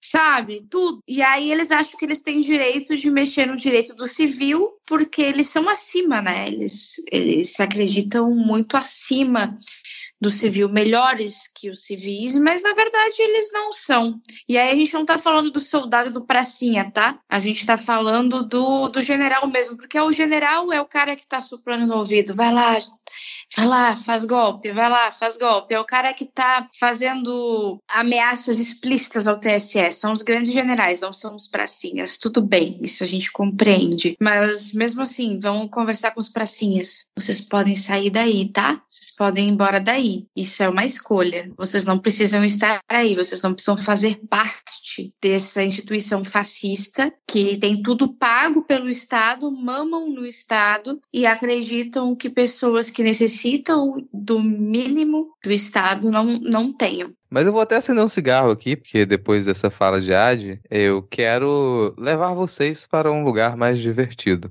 Eu quero levar vocês para um lugar mais cringe. Eu quero convidar todo mundo a assistir a live debate de Ciro Games e Gregório do Vivier, que foi o evento mais constrangedor dessa semana para mim. Tô exagerando? Talvez. Talvez. A gente teve um outro videozinho que ele me deixou mais envergonhado, mas essa semana a gente teve uma situação que foi Gregório do Vivier, humorista, jornalista, ele lançou um dos seus episódios do Greg News sobre o pré-candidato Ciro Gomes, como ele tem lançado episódios sobre diversos políticos de relevância. E a equipe do Ciro Gomes. ou até mesmo ao contrário do que ele costuma fazer, que é lançar programas sobre políticos de relevância. Não, isso tá sendo injusto, cara. Sendo injusto. É, pré-candidato Ciro Gomes, ele, ele é tão relevante que ele tá sempre presente aqui no Midcast. Tá sempre galgando aqui o seu espaço na nossa pauta. Mas a equipe do Ciro Gomes, não vou dizer nem o próprio candidato, a equipe do, do Ciro Gomes encontrou ali uma oportunidade e pediu para que o pré-candidato gravasse um react às falas do Greg News. O que soou muito esquisito, porque não teve muita produção e teve algumas falas do pré-candidato Ciro Gomes que elas foram um pouco agressivas. Não que ele seja costumeiramente agressivo, é uma pessoa absolutamente calma, mas ali ele se mostrou um pouquinho agressivo e, mas ao mesmo tempo, convidou o humorista Gregório do Vivier para participar do seu programa Ciro Games e fazer ali um debate sobre o futuro da democracia no Brasil. Não sei o que ele esperava ao chamar um comediante depois de ofender toda a sua equipe. Não sei o que ele esperava que pudesse ser esse debate, mas logo no começo dessa live, o Gregório do Vivier já chega com os dois pés na tela e durante a próxima uma hora e meia o que você tem é um show de constrangimento, um show de Ciro Interrupting. E eu, vocês conseguiram assistir até o final? Não. Eu assisti até o final, cara. Eu passei por essa penitência. Me, Eu assisti até o deu- final. Me deu uma ansiedade, assim, cara. Era um clima de animosidade muito escroto. Ao mesmo tempo, o, o- eu olhava pra cara do Ciro com aquele sorriso plastificado enquanto o Gregório falava e aquilo me dava um, um sei lá, uma angústia mesmo, sabe? Era um, um clima meio de, de The Office como se, mas que não fosse feito de propósito, sabe? É, é não, não, não tive cu não pra assistir, mas puta que pariu. E só pra registrar meu protesto que o canal Ciro Games nunca falou de games. Amigo, é vergonha alheia a palavra que você está querendo procurar. É vergonha alheia esse sentimento que você sentiu. Eu assisti até o final, consegui essa posição, não consegui pegar o início, mas eu assisti a maior parte, assim. Eu comentei algumas coisas no, no Twitter e no Spaces de Jaime, que eu acho que é importante trazer pro, pro Midcast. Parte, a fala mais importante de tudo isso é que tinha 30 pessoas auxiliando o Ciro Gomes e ele falou isso. Tinha 30 pessoas auxiliando ele, tinha 30 pessoas ajudando ele a passar essa vergonha. O que me faz ter certeza que João Santana é o infiltrado. Ou então que a nossa teoria do Sirius Snape vai em algum momento se concretizar, né, cara? Porque realmente foi vexaminoso aquilo lá. E para mim, um dos pontos altos, a gente vai ficar comentando aqui acho que há algum tempo, né? Foi quando o Gregório vai falar do Lula e aí o Ciro fala: Não, chama ele para debater, chama ele para debater. Então, Ciro, ele tá sem tempo, né? Porque o cara acabou de casar, ele deve, deve estar aproveitando a lua de mel, então não tem tempo para ficar debatendo com um humorista.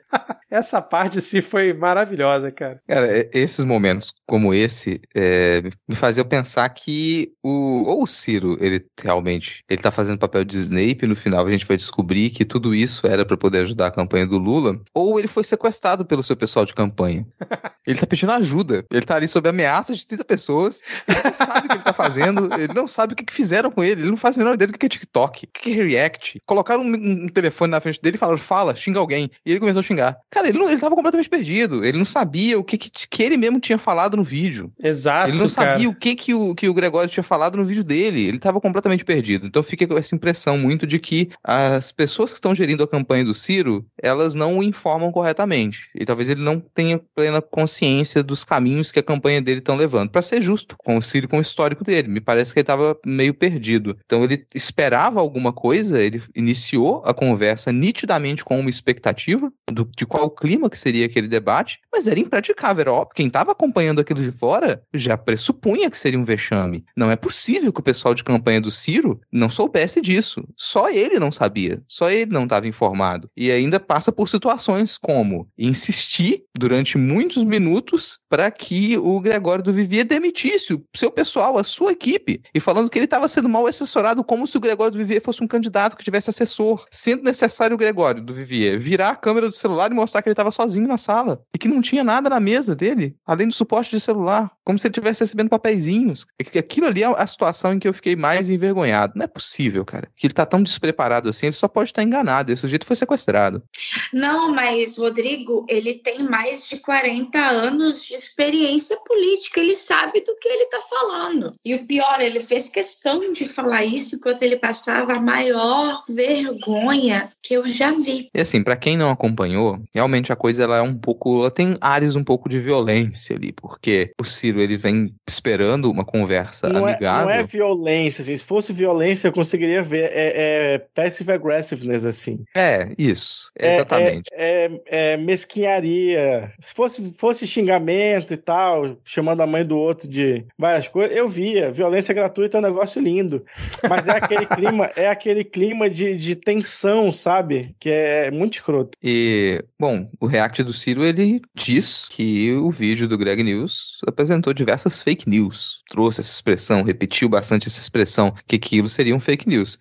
E isso ofendeu, obviamente, toda a equipe, porque você tinha uma preparação, você tem fontes, o que foi comentado no Greg News saiu em jornais, mas aparentemente o Ciro não estava informado sobre isso. E insistiu tanto nessa ideia, insistiu tanto nessa ideia, que chegou ao ponto dele estar tá completamente descontrolado, gritando: é mentira do PT, é mentira do PT. E isso resume boa parte da conversa. E a parte que ele fala que o grande objetivo dele é tirar o Bolsonaro do segundo turno, pensando por essa ótica de que ele realmente queira tirar o Bolsonaro do segundo turno, faz sentido. E, tô tentando, tentando raciocinar alguma coisa fora da linha que ele esteja sequestrado, que para mim agora faz todo sentido depois que o Rodrigo falou. Mas imaginando que ele não esteja sequestrado, esteja realmente querendo tirar voto do Bolsonaro. Não fez algum sentido ele ter passado essa vergonha, pois ele continuou falando que o Lula é corrupto, falou que o PT acabou com o país, continuou virando recorte em grupos bolsonaristas e divulgado por vários nomes bolsonaristas grandes. Então, assim,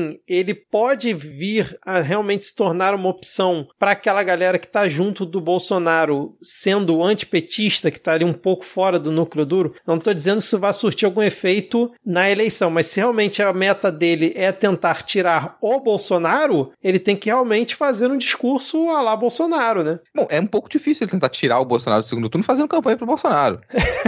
É assim, não faz muito sentido. Mas, novamente, o que me dá a entender de que ele não está informado sobre a, sobre a própria campanha é o momento em que ele diz ao Gregório do Vivier que o vídeo do Gregório passaria a ser utilizado em grupos bolsonaristas. Sim. Que logo mais vai ter recorte do seu vídeo em grupos bolsonaristas, como se os bolsonaristas estivessem interessados em criticar o Ciro Gomes. De alguma maneira, ele se percebe com um protagonismo que ele não tem, que talvez ele nunca tenha tido, e ele não está informado, pelo visto, de que os vídeos da campanha dele é que já estão presentes em grupos bolsonaristas. Então, mas se a ideia dele é tirar voto do Bolsonaro, ele tem que furar a bolha e chegar no público do Bolsonaro. E isso ele conseguiu. Tô tentando traçar alguma lógica Tá, aqui na mas- estratégia dele. Amigo, isso não funciona muito bem quando a ideologia que se está tá se lutando é uma ideologia de, de personificação, é uma ideologia de ídolo, é uma ideologia que ela vê em uma pessoa a salvação do universo. Não há nada fora do Bolsonaro que possa salvar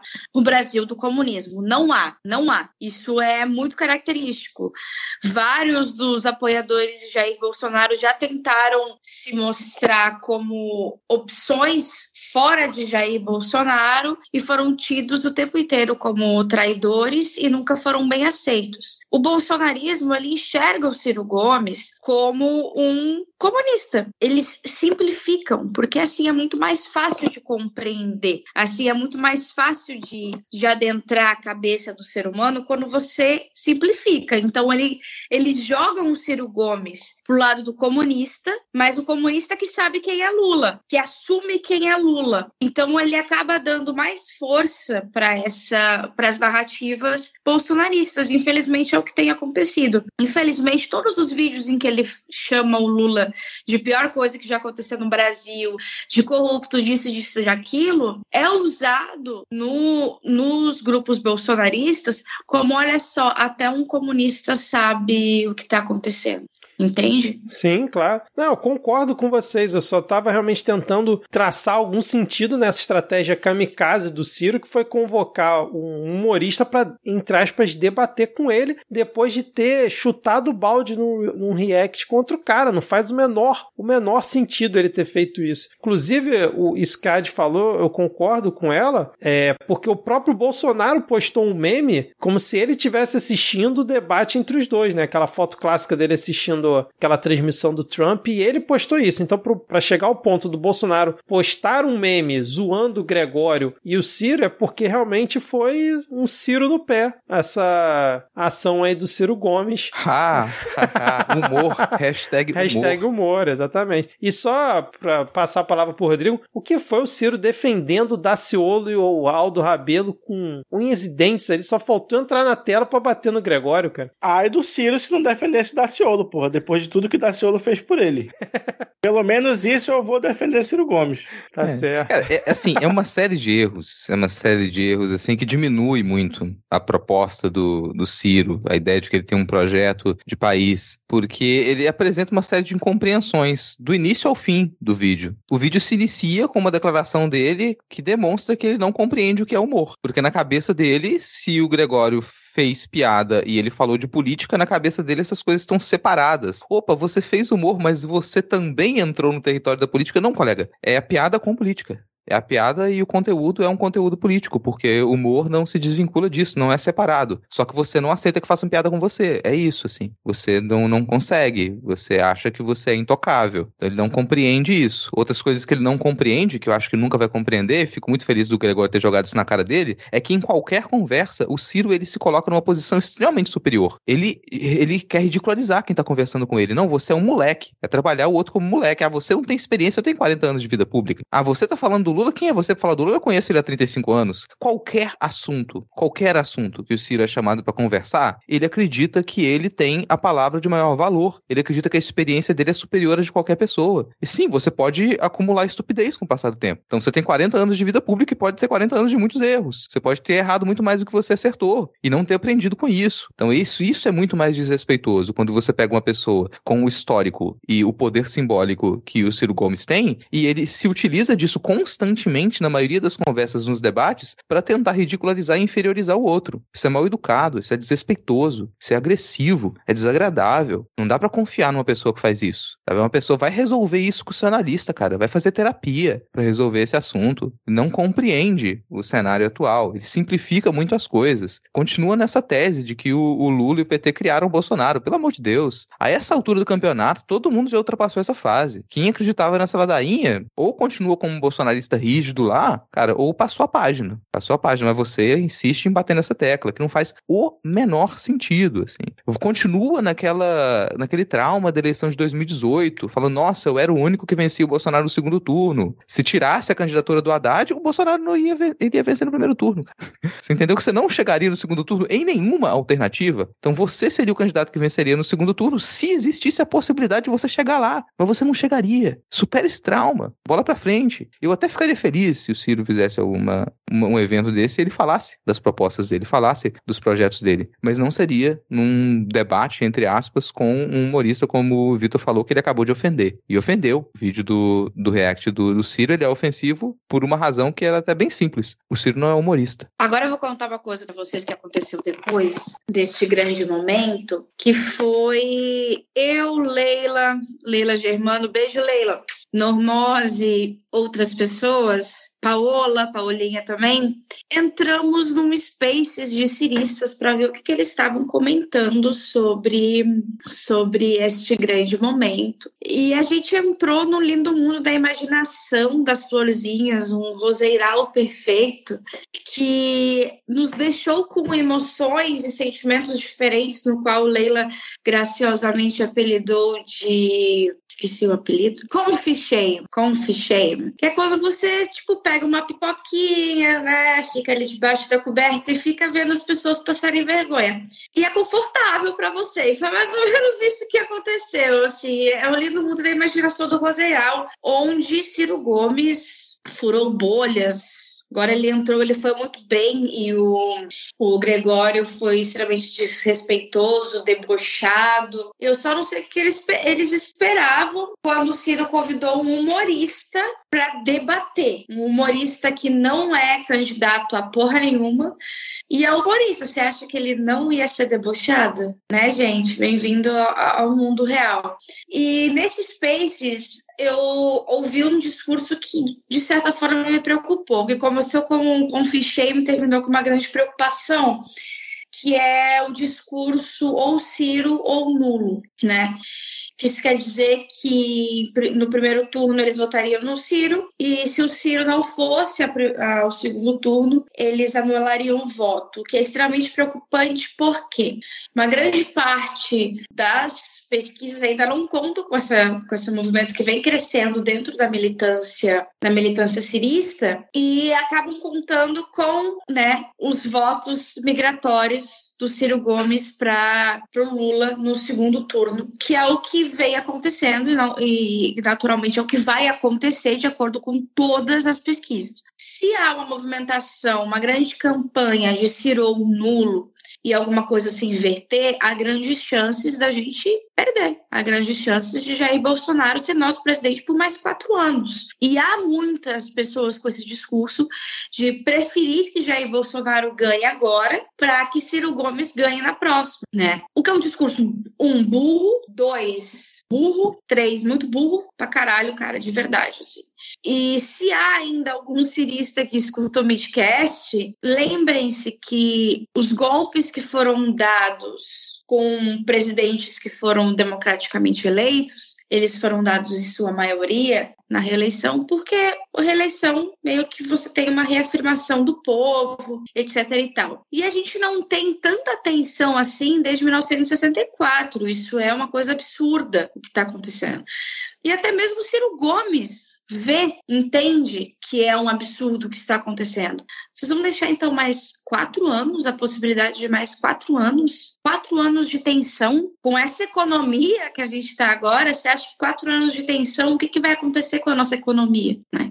A gente só está nesse inferno que a gente está economicamente muito pior do que a maior parte dos países do G20, por exemplo, para fazer um recorte um pouquinho menor, pela estabilidade política. Nos falta uma, um amadurecimento democrático. A democracia vem sendo cucupinizada, como diz a Carmen Lúcia, acho perfeito essa, esse conceito. Então, deixar por mais quatro anos por birra, porque me desculpa, é birra? É birra você achar que, tipo, pô, eles não, eles não deram o braço a torcer em 2018, então agora em 2022 eu não vou dar o braço a torcer depois de 670 mil mortes por causa de uma política de genocida? Sério? 670 mil pessoas morreram de uma doença porque o Jair Bolsonaro resolveu colocar a economia à frente, não salvou nem a economia, nem a saúde de ninguém. E aí, mais quatro anos disso, você já viu o que é essa política genocida, já, as pessoas já morreram por causa dela. Ninguém mais precisa morrer, não, velho. Dá o braço a torcer um pouquinho. É, é, difícil, mas dá o braço a torcer um pouquinho. Tem coisas que são muito maiores do que a gente. Muito bom, cara, muito bom. Eu, sinceramente, não tinha ainda visto esse tipo de discurso, não, cara. Extremamente perigoso. Porra, vamos deixar o Bolsonaro ganhar pro Ciro vir em 2026 e resolver tudo. Que loucura, cara. Agora, o que eu acho que o Ciro ele fica mais é, revoltado, né? É que o Lula não dá atenção para essas situações dele, né, cara? O Lula não responde, não faz um tweet, e aí ele deve ficar cada vez mais remoendo aquela coisa dentro dele. Só pode ser, cara. E para mim, uma das coisas mais vexaminosas que eu também vi nessa, nesse, entre aspas, debate foi quando ele cita a comparação que ele fez no, no React do, do Vivier com o Zelensky, cara. Que ele faz a comparação para tanto esdrúxula, ele tenta meio que reafirmar isso no, no debate. O, o do Vivier fica assim: o que, que tá falando, cara? Você tá completamente maluco. Além, obviamente, da, dos vários pedidos de demissão que o Ciro fez ao longo da, da live, que é o, o do Viver manda o clássico: baixa a bola, baixa muito a porra da bola pro que você tá pedindo aí, cara. Não é assim que funciona, não. E nesse ponto, total razão ao Gregório. Agora eu pergunto pra vocês: vocês acham que o Ciro vai subir nas próximas pesquisas depois dessa exposição toda? No telhado? Talvez. Talvez é. a campanha do Ciro já suba no telhado, cara. Não, não. O, o Ciro ele tem, falando em telhado, ele tem um teto muito baixo. Se acontecesse esse milagre, essa conta absurda na cabeça dos ciristas que permitiria o Ciro chegar no segundo turno, é óbvio que ele conseguiria um bom resultado. Atualmente qualquer pessoa vence o Bolsonaro, praticamente, no segundo turno, mas é, é, é pouco provável que ele chegue assim. Para não dizer impossível, porque bom, a gente tem números ali ainda, coisas acontecem, mas é muito pouco provável, cara, que isso vá acontecer. Então a campanha dele tende a, a permanecer com esses números. Não vai muito acima disso. Ele teria a chance de desistir dessa campanha? Teria, mas o que eu achava que poderia acontecer alguns meses atrás, que era desistir com esse tipo de postura, agora eu já não acredito mais. Acho que ele vai levar isso até o final. Tem uma conta que eles fazem, que o Ciro até expõe nessa live também, que é com relação aos indecisos. Então ele observa que tem sim muita gente nas pesquisas que declaram que estão indecisos, ou que votariam nulo, ou que não votariam. E isso é preocupante quando a gente pega 23 até 28% de pessoas que vão dizer que não vão votar ou que estão indecisas, que anulariam o voto. É preocupante? É. Você tem algum indicativo de que essas pessoas migrariam para a campanha do Ciro, principalmente com a atual estratégia de campanha? Não, nenhuma. Muito pelo contrário. Se as pessoas elas estão indecisas, elas estão indecisas entre dois, entre dois polos. E esses dois polos, no momento, são Lula e Bolsonaro. É a indecisão delas. É uma indecisão também se acreditam e participam do processo democrático. Quando você mina o processo democrático com esse tipo de discurso que a campanha cirista faz, você torna ainda mais distante dessas pessoas a perspectiva de que elas tenham alguma realização positiva com seu voto. Então você está afastando essas pessoas das urnas. Você não está chamando elas para votar no Ciro. Não acredito que ele vá conquistar mais eleitores e tenho muitas dúvidas se esses eleitores do Ciro, assim como a Ad falou, se eles não vão simplesmente boicotar as eleições, depois que perceberem que o candidato deles não tem a menor chance de chegar no segundo turno. Vão realizar ali a sua masturbação eleitoral e indo no primeiro turno lá desperdiçar o seu voto quando poderiam contribuir para uma vitória no primeiro turno contra o fascismo e depois eles vão, sei lá, se conseguem viajar para outro país, sei o que, que eles vão fazer. É, sempre lembrando que em 2018 a gente teve 30% dos eleitores que votaram em branco, nulo ou se abstiveram. Então é muito mais fácil esse público que ele está focando seguir por um desses caminhos do que seguir com o Ciro numa situação de polarização, como bem o Rodrigo comentou, cara. Fechamos então ou vocês vão comentar do Ciranha? Como é que é a musiquinha? Cara, Cira... puta que pariu, velho. Ciranha subiu pela parede. O cara sabe, pegou sabe. o Ciro Gomes, botou de Homem-Aranha, mas ele usou a música da Dona Aranha, da Galinha Pintadinha, cara, que faz o menor. Além de toda a animação não fazer o menor sentido, isso ter mais uma coisa vexaminosa, se você não viu, procure aí no Twitter ou no Google, Ciranha. Não, não procura, não procura, não procura. Não, procura, tem que assistir. Essa, tem, sério, de verdade. Tem que assistir. Mas essa conexão que eles fizeram do Homem-Aranha com a música da Dona Aranha, e aí bota no meio o Lula de Batman com o Bolsonaro Batman. de Coringa. O Batman. Como se é o Batman fosse. Assim como o Homem-Aranha. A diferença está que um é da DC, outro da Marvel. Caso você não tenha entendido isso. É surreal. Ou seja. São dois heróis. Escolha o seu herói. Ainda, e ele ainda coloca, tipo, o Bolsonaro como um vilão do Batman. Dizendo, olha, a briga de verdade tá ali. Não olha pra gente. A gente é só um pessoal vestido com a roupinha costurada em casa. Olha pra lá, por favor. A briga que importa é aquela. Ai, meu Deus do céu, cara. Rodrigo, a gente é nem quer comentar. É uma tentativa de. Vocês lembram do Mortadela? Sim, total, total, é, cara. É uma tentativa de emular isso aí. Só que isso funcionava em 2000 por dois é, motivos. Era um, charge, por... charges.com.br. É, o Maurício um, porque Ricardo. era bom, era engraçado, tá, galera? Tipo, era bem pesquisado. E eram outros tempos, entendeu? Ele tá, ele tá tentando.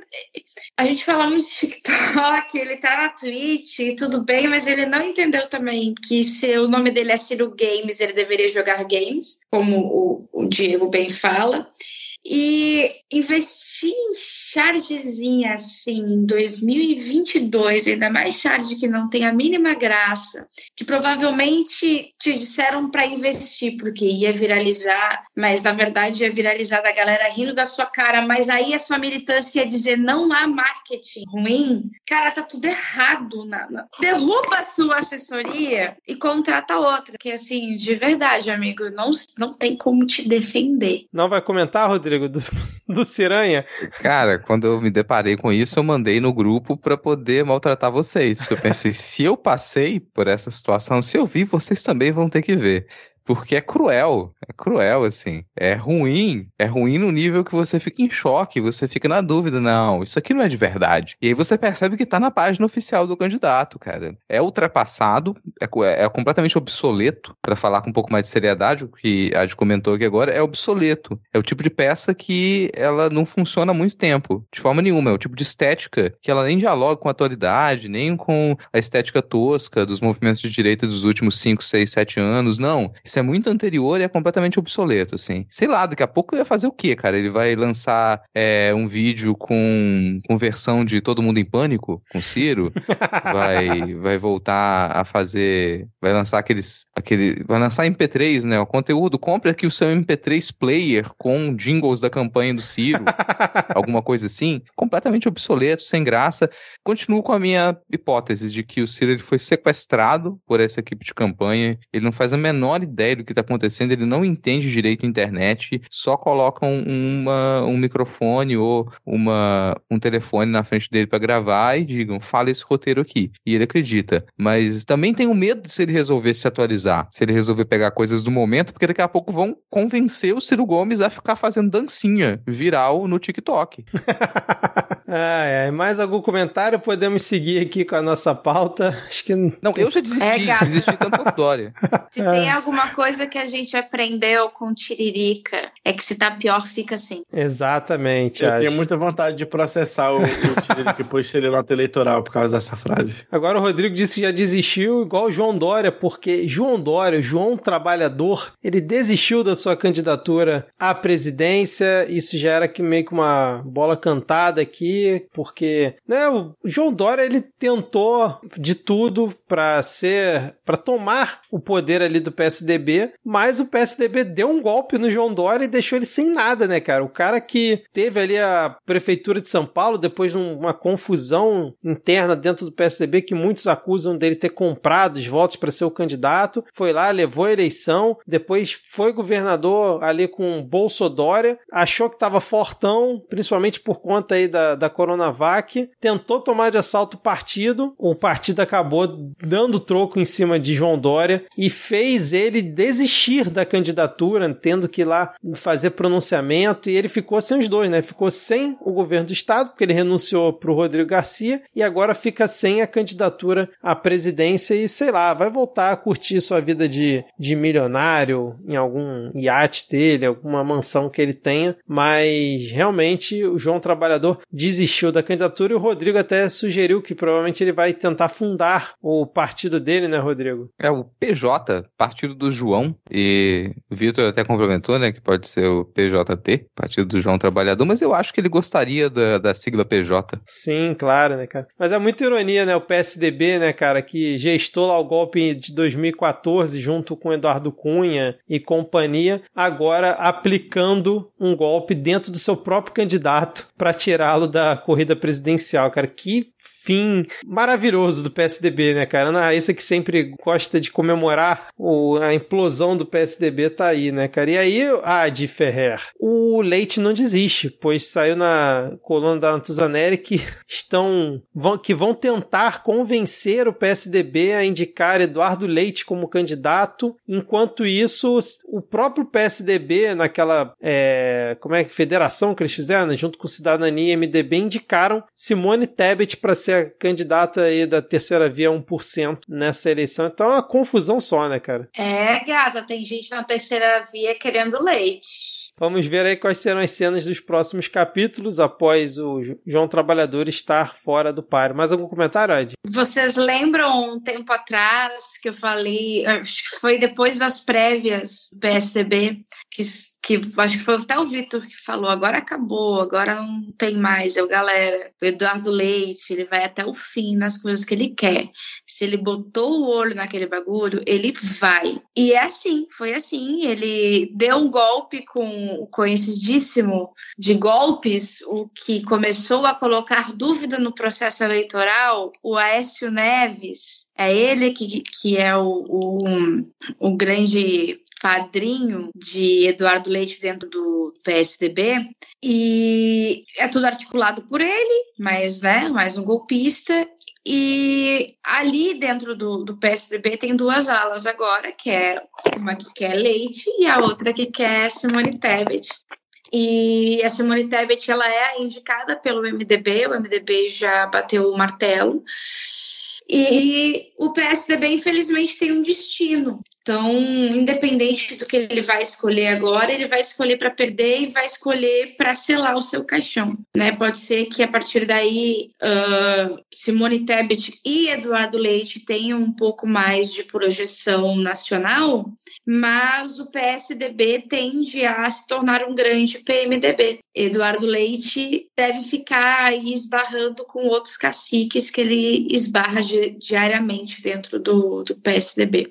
Só correção: o PSDB não deve se tornar um grande MDB, deve se tornar um pequeno MDB, porque não conseguiria ainda essa, essa projeção, né? É, eu sei que até a Ana Raíssa aqui já fica feliz com essa derrocada do PSDB, honestamente eu fico triste. Eu fico triste porque, ainda que seja um partido de direita, era um partido que com o qual era possível realizar disputa dentro de princípios democráticos. E a gente perder um partido de direita significa que a coisa continua caminhando cada vez mais para a extrema-direita. E é muito triste que o PSDB não consiga se rearticular. Espero que nos próximos anos isso modifique. Vamos ver se vai ser possível uma chapa aí, de repente, agora leite na cabeça e Tebet de vice, né? De repente eles fazem essa articulação. Não me surpreenderia, porque eu concordo com você que o Eduardo Leite vai continuar insistindo ali e talvez consiga alguma coisa. É, pulando um pouco a pauta aqui agora, para a gente se encaminhar, já que estamos nos últimos tópicos do programa, falando em candidato que desistiu da corrida eleitoral, tivemos novas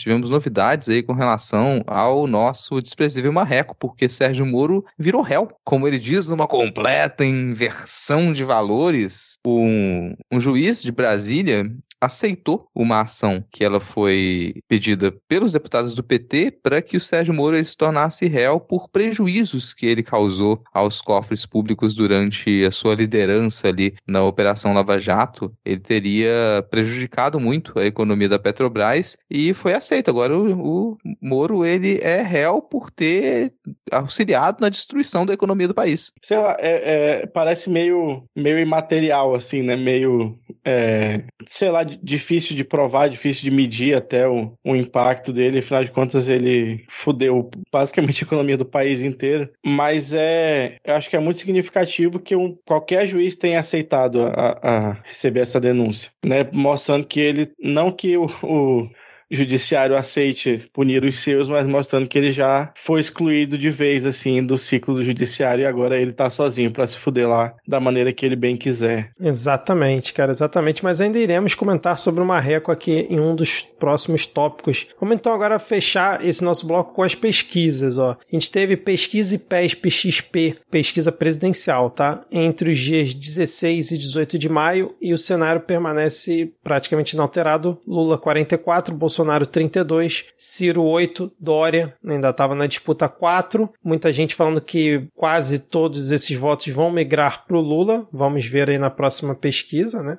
Ou boa parte deles. Janones 2% e Tebet 2%. Branco e nulo 6, não responderam 2. E no segundo turno, Lula teria 53, Bolsonaro 34, também mantendo ali o patamar que já vinha antes. Pesquisa por telefone com mil pessoas entrevistadas margem de erro ali em torno de 3%. A gente teve também uma pesquisa IPEC, né, que é o antigo IBOP, aqui no Rio de Janeiro. Né, provavelmente eles devem soltar a nacional aí pelos próximos dias. O Lula aparece com 46%, Bolsonaro 31%, Ciro 4%, Dória 2% e os demais aparecem com 1%. Para o governo do estado, é, Cláudio Castro teria 18%, Freixo 17%, Rodrigo Neves 8%. E aí é aquela coisa maravilhosa, né? Eduardo Serra do PCB 6%, Ciro Garcia do PSTU 5%. Claramente algum erro na pesquisa, o pessoal, não, sei lá, tá confundindo com José Serra. A gente já falou aqui, né, Ciro Gomes e tal. Brancos e nulos. É a semente da revolução, Vitor. Para de querer apagar a história.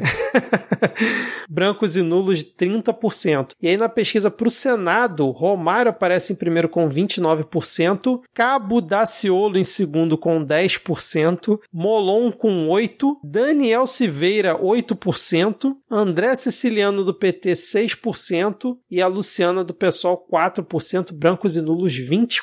Cara, é, é assim, é terra arrasada é, qualquer pesquisa que sai aqui pro Rio de Janeiro. Eu vou comentar todos aí, se vocês quiserem falar algo, vocês complementam, tá? Aí tem uma pesquisa também pro Senado do Distrito Federal, feita ali pela Metrópolis Ideia, divulgada no último dia 18, onde temos Flávia Arruda, ex-ministra do Bolsonaro Bolsonaro com 14,6%, Regufe, que é o atual senador, né, com 13,9%, Érica Cocai do PT com 13% e Damares Alves com 11,4%. Então, tá parecendo que vai ser uma disputa acirrada na questão aí do Senado lá no Distrito Federal. E aí, vamos. E aí, voltando a falar do Marreco, porque essa é uma pesquisa Record Big Data entre os dias 20 e 21 de maio, foi divulgada ontem, do dia que a gente está gravando, para o Senado de São Paulo, onde aparece Datena em primeiro com 29%, não sabemos se Datena vai ou não concorrer, e Sérgio Moro aparece em segundo com 20%, Márcio França em terceiro com 16%, Janaína Pascoal com 6%, e aí seguem os demais. Então, o Marreco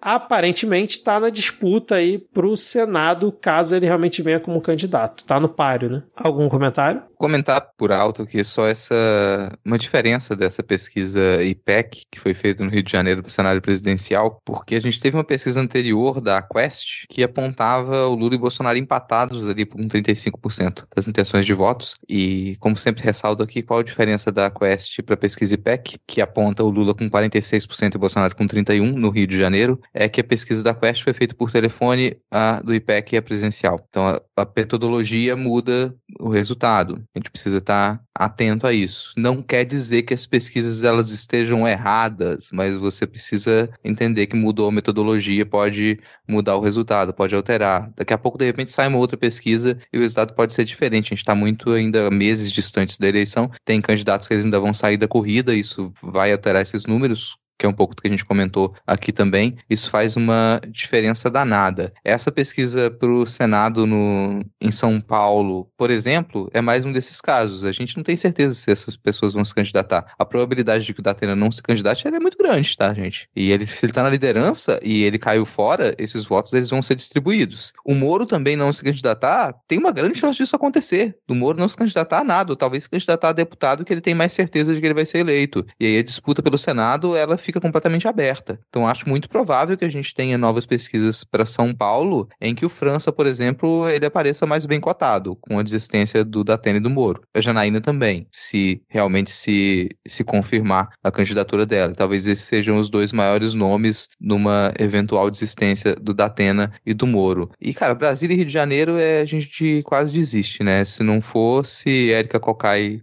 em Brasília, o resto também seria terra arrasada. Algum comentário, Diego Iade, ou podemos seguir? Nenhum comentário? Então, beleza. Fechamos aqui com mais essa bela perspectiva de futuro, com essas pesquisas trazendo aqui como está a corrida para o Senado, de alguns estados e para a presidência. E agora vamos para o nosso momento dos salves e dicas culturais, porque fechamos esse nosso segundo bloco. Começamos pelo Rodrigo com os salves. Juliana Marins. Juliana Marins disse: queria congratulações para meus orientandos Bárbara, Davi, Giovanni, Camila e Rebeca, que receberam menção honrosa pelos trabalhos que apresentaram no evento de iniciação científica na UFRJ.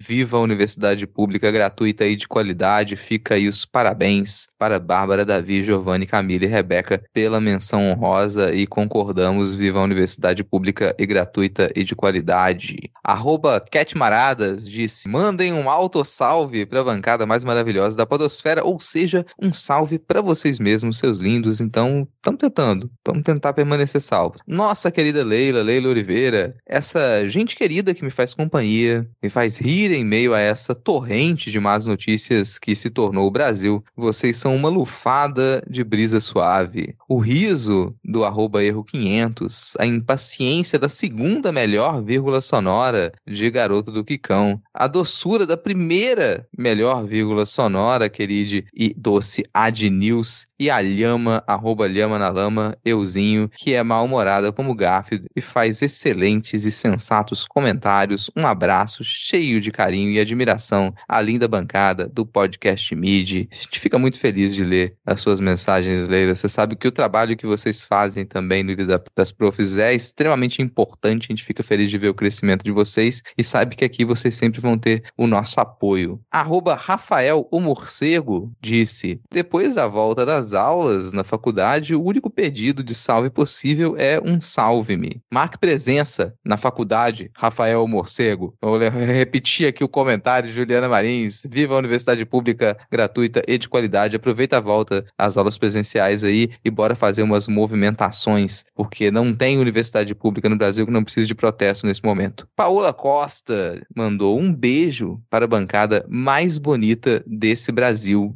Deve ser a gente. Vou colocar que seja a gente. Denis Almeida, nosso ex-estagiário, já que o feliz aniversário é descoordenado, eu vou pedir meu feliz aniversário atrasado, que eu perdi a chance lá em 30 de abril. Esses dias descobri que compartilho a data com Flávio Desmaio e fiquei triste de verdade. Nesse caso, a gente também fica triste por você. Mas vou gastar mais uma ficha e pedir um salve para a bancada dos queridos do Farofeiros Cast. Fora isso, ainda estou em conflito, pois não gosto de ver meus amiguinhos brigarem. Que tal um, entre aspas, admirável Lhama Cast? Fecha aspas, mas a gente já fechou essa questão aqui, a gente sabe que isso foi uma mentira do PT. Vamos cantar aí um parabéns descoordenado em retrospecto aí para o aniversário do dia 30 de abril do nosso querido Denis Almeida. 3, 2, 1. Parabéns. Para- Parabéns. Para- Parabéns. Parabéns. Parabéns. Felicidade. É Big. A pessoa importante faz aniversário Que merece É é é. É hora, é hora da lavoura da amizade. Muito bom. Adi, é você. É comigo, então, o arroba MEV1977 pergunta, e o Raíssa Cast entra onde nessa história? Um salve a todos da bancada. Olha, meu querido, eu voto no Raíssa Cast. Eu acho que a gente poderia ser o admirável Raíssa LhamaCast. Lembrando que, ó, já é a segunda semana que a Ana Raíssa não, se, não está presente aqui, sei lá, cara, pode ser que temos aí um novo conflito, nunca se sabe. É sempre quando eu tô que ela não, que ela não aparece. Você não Exatamente. entendeu ainda. É, pois é. Continuando aqui, a Clarissa de Moraes falou que ela e o seu gatinho Buriti. Um salve pra você, um miauzinho pro Buriti. O João Vitor, faz tempo que não peço salve, queria pedir pro mais novo integrante da minha família, o Luiz Inácio Lula lá, brilha uma estrela, vulgo Lulinha, que minha mãe achou. É um gatinho? Fofinho isso. Também quero mandar um salve para essa bancada maravilhosa. Beijo, João Vitor. E um salve para as professoras Jumileila e Paola. O arroba Pequipodre mandou um salve para nós mesmos. E esperando o dia que todos os hosts estarão no Adcast, LhamaCast mais uma vez. Olha só, quem sabe quando a Ana Raíssa ela parar de com essa treta que ela tem comigo. Agora a Ana Pen Penalva mandou um enorme beijo para nós, um enorme beijo para você. E Rodrigo Lamin pediu um salve para as cachorras dele, a Tatá e a Zoe. Au, au. E a Kiki. Tem mais uma? Tá escrito Kiki, Tatá e Zoe. Ah, para as cachorras Kiki, Tatá e Zoe. Eu juro por Deus que eu achava que era uma risada. KKK, eu caralho. O moleque botou uma risada ali, mas beleza. Uma, é um salve pra minhas cachorras. Kiki, Kiki, Kiki, Kiki. Eu achei que ele tava rindo, pô. Ai, ai. Quando Ah, vê, nem era, ato- nem era cachorro animal, né? O apelido da, da Kiki agora vai ser risada, né? KKK. Seguindo aqui nossos salves a Rock Girl SP. Hello, Rocker! Um salve para todos da bancada do meu vício semanal, na expectativa para saber se essa semana é Adcast ou LhamaCast. Agora sim, risos e beijos. Olha aí, Rock Girl, hoje você ganhou um, um bônus, né? Temos a presença de todo, quase todo mundo aqui na bancada. O arroba JC de Garanhuns. Adoro o programa mesmo que ele custe um tanto da minha saúde mental. Custa da nossa também, mas valeu aí pelo apoio, por ouvir a gente. Antônio Salimen, um salve para todos desta bancada maravilhosa. Valeu, Antônio, um salve para você também.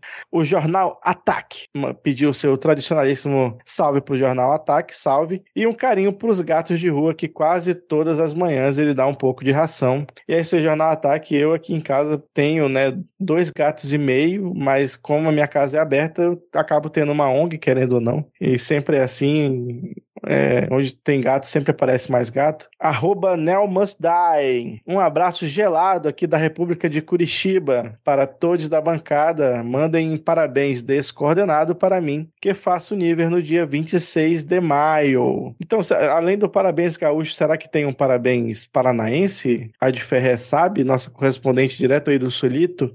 Claro que não, gente. Só o Rio Grande do Sul, que é o original, que é o diferente, que é o único. Você acha que Paranaense ia parar para escrever um parabéns diferenciado? Claro que não, só a gente. O, Ah, muito bem. o, então o, vai- paranense, o paranense eu não sei, mas o curitibano tenho minhas dúvidas, porque Curitiba é complicado, né, cara? Até porque Então- o Paraná né, é colonizado por São Paulo. Então vamos lá neste parabéns não gaúcho para o Nel Must Die em 3, 2, 1 e. Parabéns. Parabéns. Parabéns. parabéns. Parabéns, Parabéns, parabéns, não, Mastidai, que Parabéns. mora na. República de Curitiba Parabéns, e não Tá. no Rio Grande do Sul. Parabéns, super animado. Parabéns, não, uma cidade. Muitas Parabéns daí. Felicidades. Segue o salve porque a Adi já começou a dormir. É o, é o Ad cantando aí a sua famosa versão, o Parabemo, né? A Carolina. Parabéns. Ai, ai. Carolina Panissa, no sábado é aniversário da Vilca. Não sei se ela ouve, mas se ouve, um beijo, Vi, você é foda. Então, Vilca, se você não nos ouve, avisa pra você. pra gente poder te mandar o convite pra ouvir a gente. Mas vamos fazer assim então, Carolina. A gente vai aqui fazer outro parabéns pra você mandar pra ela dizer: olha, eles estão cantando parabéns pra você. Ouve. Vamos lá no marketing de guerrilha, mostrando pra equipe do Ciro Gomes como é que se ganha apoiador em 3, 2, 1 e. Parabéns, para Parabéns. Parabéns, vem ouvir a Parabéns gente. para Vika. A gente é Vilca, muito, muito é Vilca, é Vilca. Parabéns, ouvir, Vilca. Vilca, Vem ouvir. Vem, vem, Vem vem. iniciar esse ciclo com a gente, Vilca. Ei. E eu pesquisei se existe um parabéns curitibano, ao que parece não existe, cara. Fiquei chateado agora nesse momento. Um salve para Rafael Thompson. Faz tempo que ele não aparecia aqui. Salve, Rafael. Ei, Vitor, na verdade o parabéns curitibano é um parabéns normal, só que sem as palmas. Faz sentido, cara. É, o Hélio, Hélio mandou aqui, ó, um salve para minha filhota Mônica Vilaça, que revisou e editou meu livro. Um salve para vocês, família linda que tá sempre aí ouvindo o midcast, arroba Nian. Só vim dizer que amo vocês. Muito obrigado, Nian Maclir. Também amamos todos vocês, nossos queridos e amados ouvintes. Marina Duarte Fonseca, será que ainda dá tempo? Dá tempo sim. Um salve pro meu marido Victor, que não sou eu, que tem me acompanhado como ouvinte do Midcast e um salve para os bichanos Jiraya, Aurora e Sirius e os cachorros Fred e Dobby, sem risos por aqui, Adi. Então salve aí para Marina e pro meu xará Victor. Arroba bicicleta, conhece, Adi? Arroba bicicleta? Nunca ouvi falar. Pois é, ela disse assim, ó, ainda dá tempo? Sim, dá tempo. Quero um salve e parabéns porque meu aniversário foi dia 19 de maio. Então aqui um salve, mais um descoordenado. Tem que ser um salve em movimento, porque é bicicleta, entendeu? Em 3, 2, 1. Parabéns. Parabéns, parabéns. Parabéns. Parabéns. Parabéns. Parabéns. Parabéns. Saúde, felicidade. Namoro da Amizade pra Tô bicicleta. pedalando, gente, só pra avisar vocês, tá? Tá todo mundo aqui fazendo exercício. Amizade.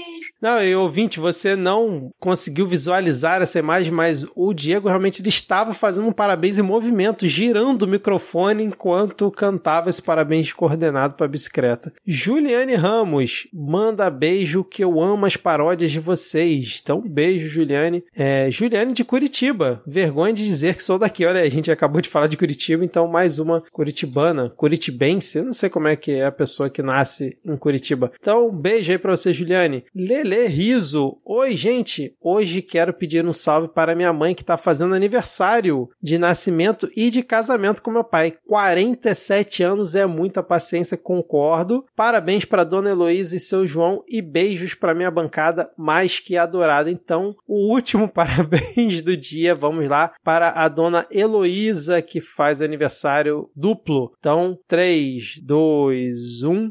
Parabéns. Parabéns, Parabéns, parabéns, parabéns, parabéns, aniversário duplo, parabéns, Parabéns. parabéns, parabéns, Heloísa. pelo seu Parabéns, aniversário. parabéns, Parabéns. Parabéns, dona Heloísa, Parabéns, pelos 47 Heloísa. anos de muita paciência. Uh! Dicas culturais rápido, porque já tem 2 horas e 12 de gravação. Quero indicar o filme O Soldado que Não Existiu, que é de uma história da Segunda Guerra Mundial, muito interessante, um bom filme. Então assistam. Eu vou indicar um podcast aqui, que é o podcast Quebra Dev. É um podcast de origem periférica que surgiu de forma independente com a ideia de disseminar informação de uma maneira simples, interativa e inclusiva. Especificamente aqui o episódio 61 Politize-se, da série Politize-se, que tem várias séries dentro do feed do podcast, né? Que é uma conversa com o núcleo de tecnologia do MTST. E vou indicar também o filme Licorice Pizza, do Paul Thomas Anderson, que é bem divertido, é bem leve aí, um filme para quem tá afim de escapar um pouquinho dessa bad trip. Pode assistir lá Licorice Pizza, um filme de 2021.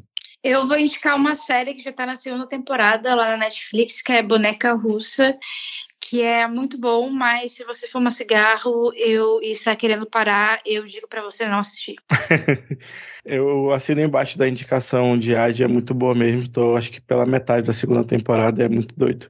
Eu vou indicar o álbum desse ano do Boi Garantido. Esse ano vai ter Festival de Parintins, finalmente, depois de dois anos aí sem. O álbum chama Amazônia do Povo Vermelho. Amazônia do Povo Vermelho, vermelho, entendeu? é, eu ainda nem ouvi todo direito, mas vai ouvir lá que com certeza está muito bom. A faixa mais popular é a briga de um cara com uma cobra lá, então tem vários paralelos para ser traçado com a eleição e é isso aí. E vocês que não puderem ir, assistam pela pela, deve transmitir em algum lugar na internet o festival, eu aviso quando estiver mais perto. Então é isso, fechamos aqui esse nosso episódio. Valeu, Adi, valeu, Rodrigo e valeu, Diego. Até a próxima semana. Valeu, 20 por ter ficado até o final e tchau, tchau. Valeu. Valeu, falou. Valeu, tchau, tchau.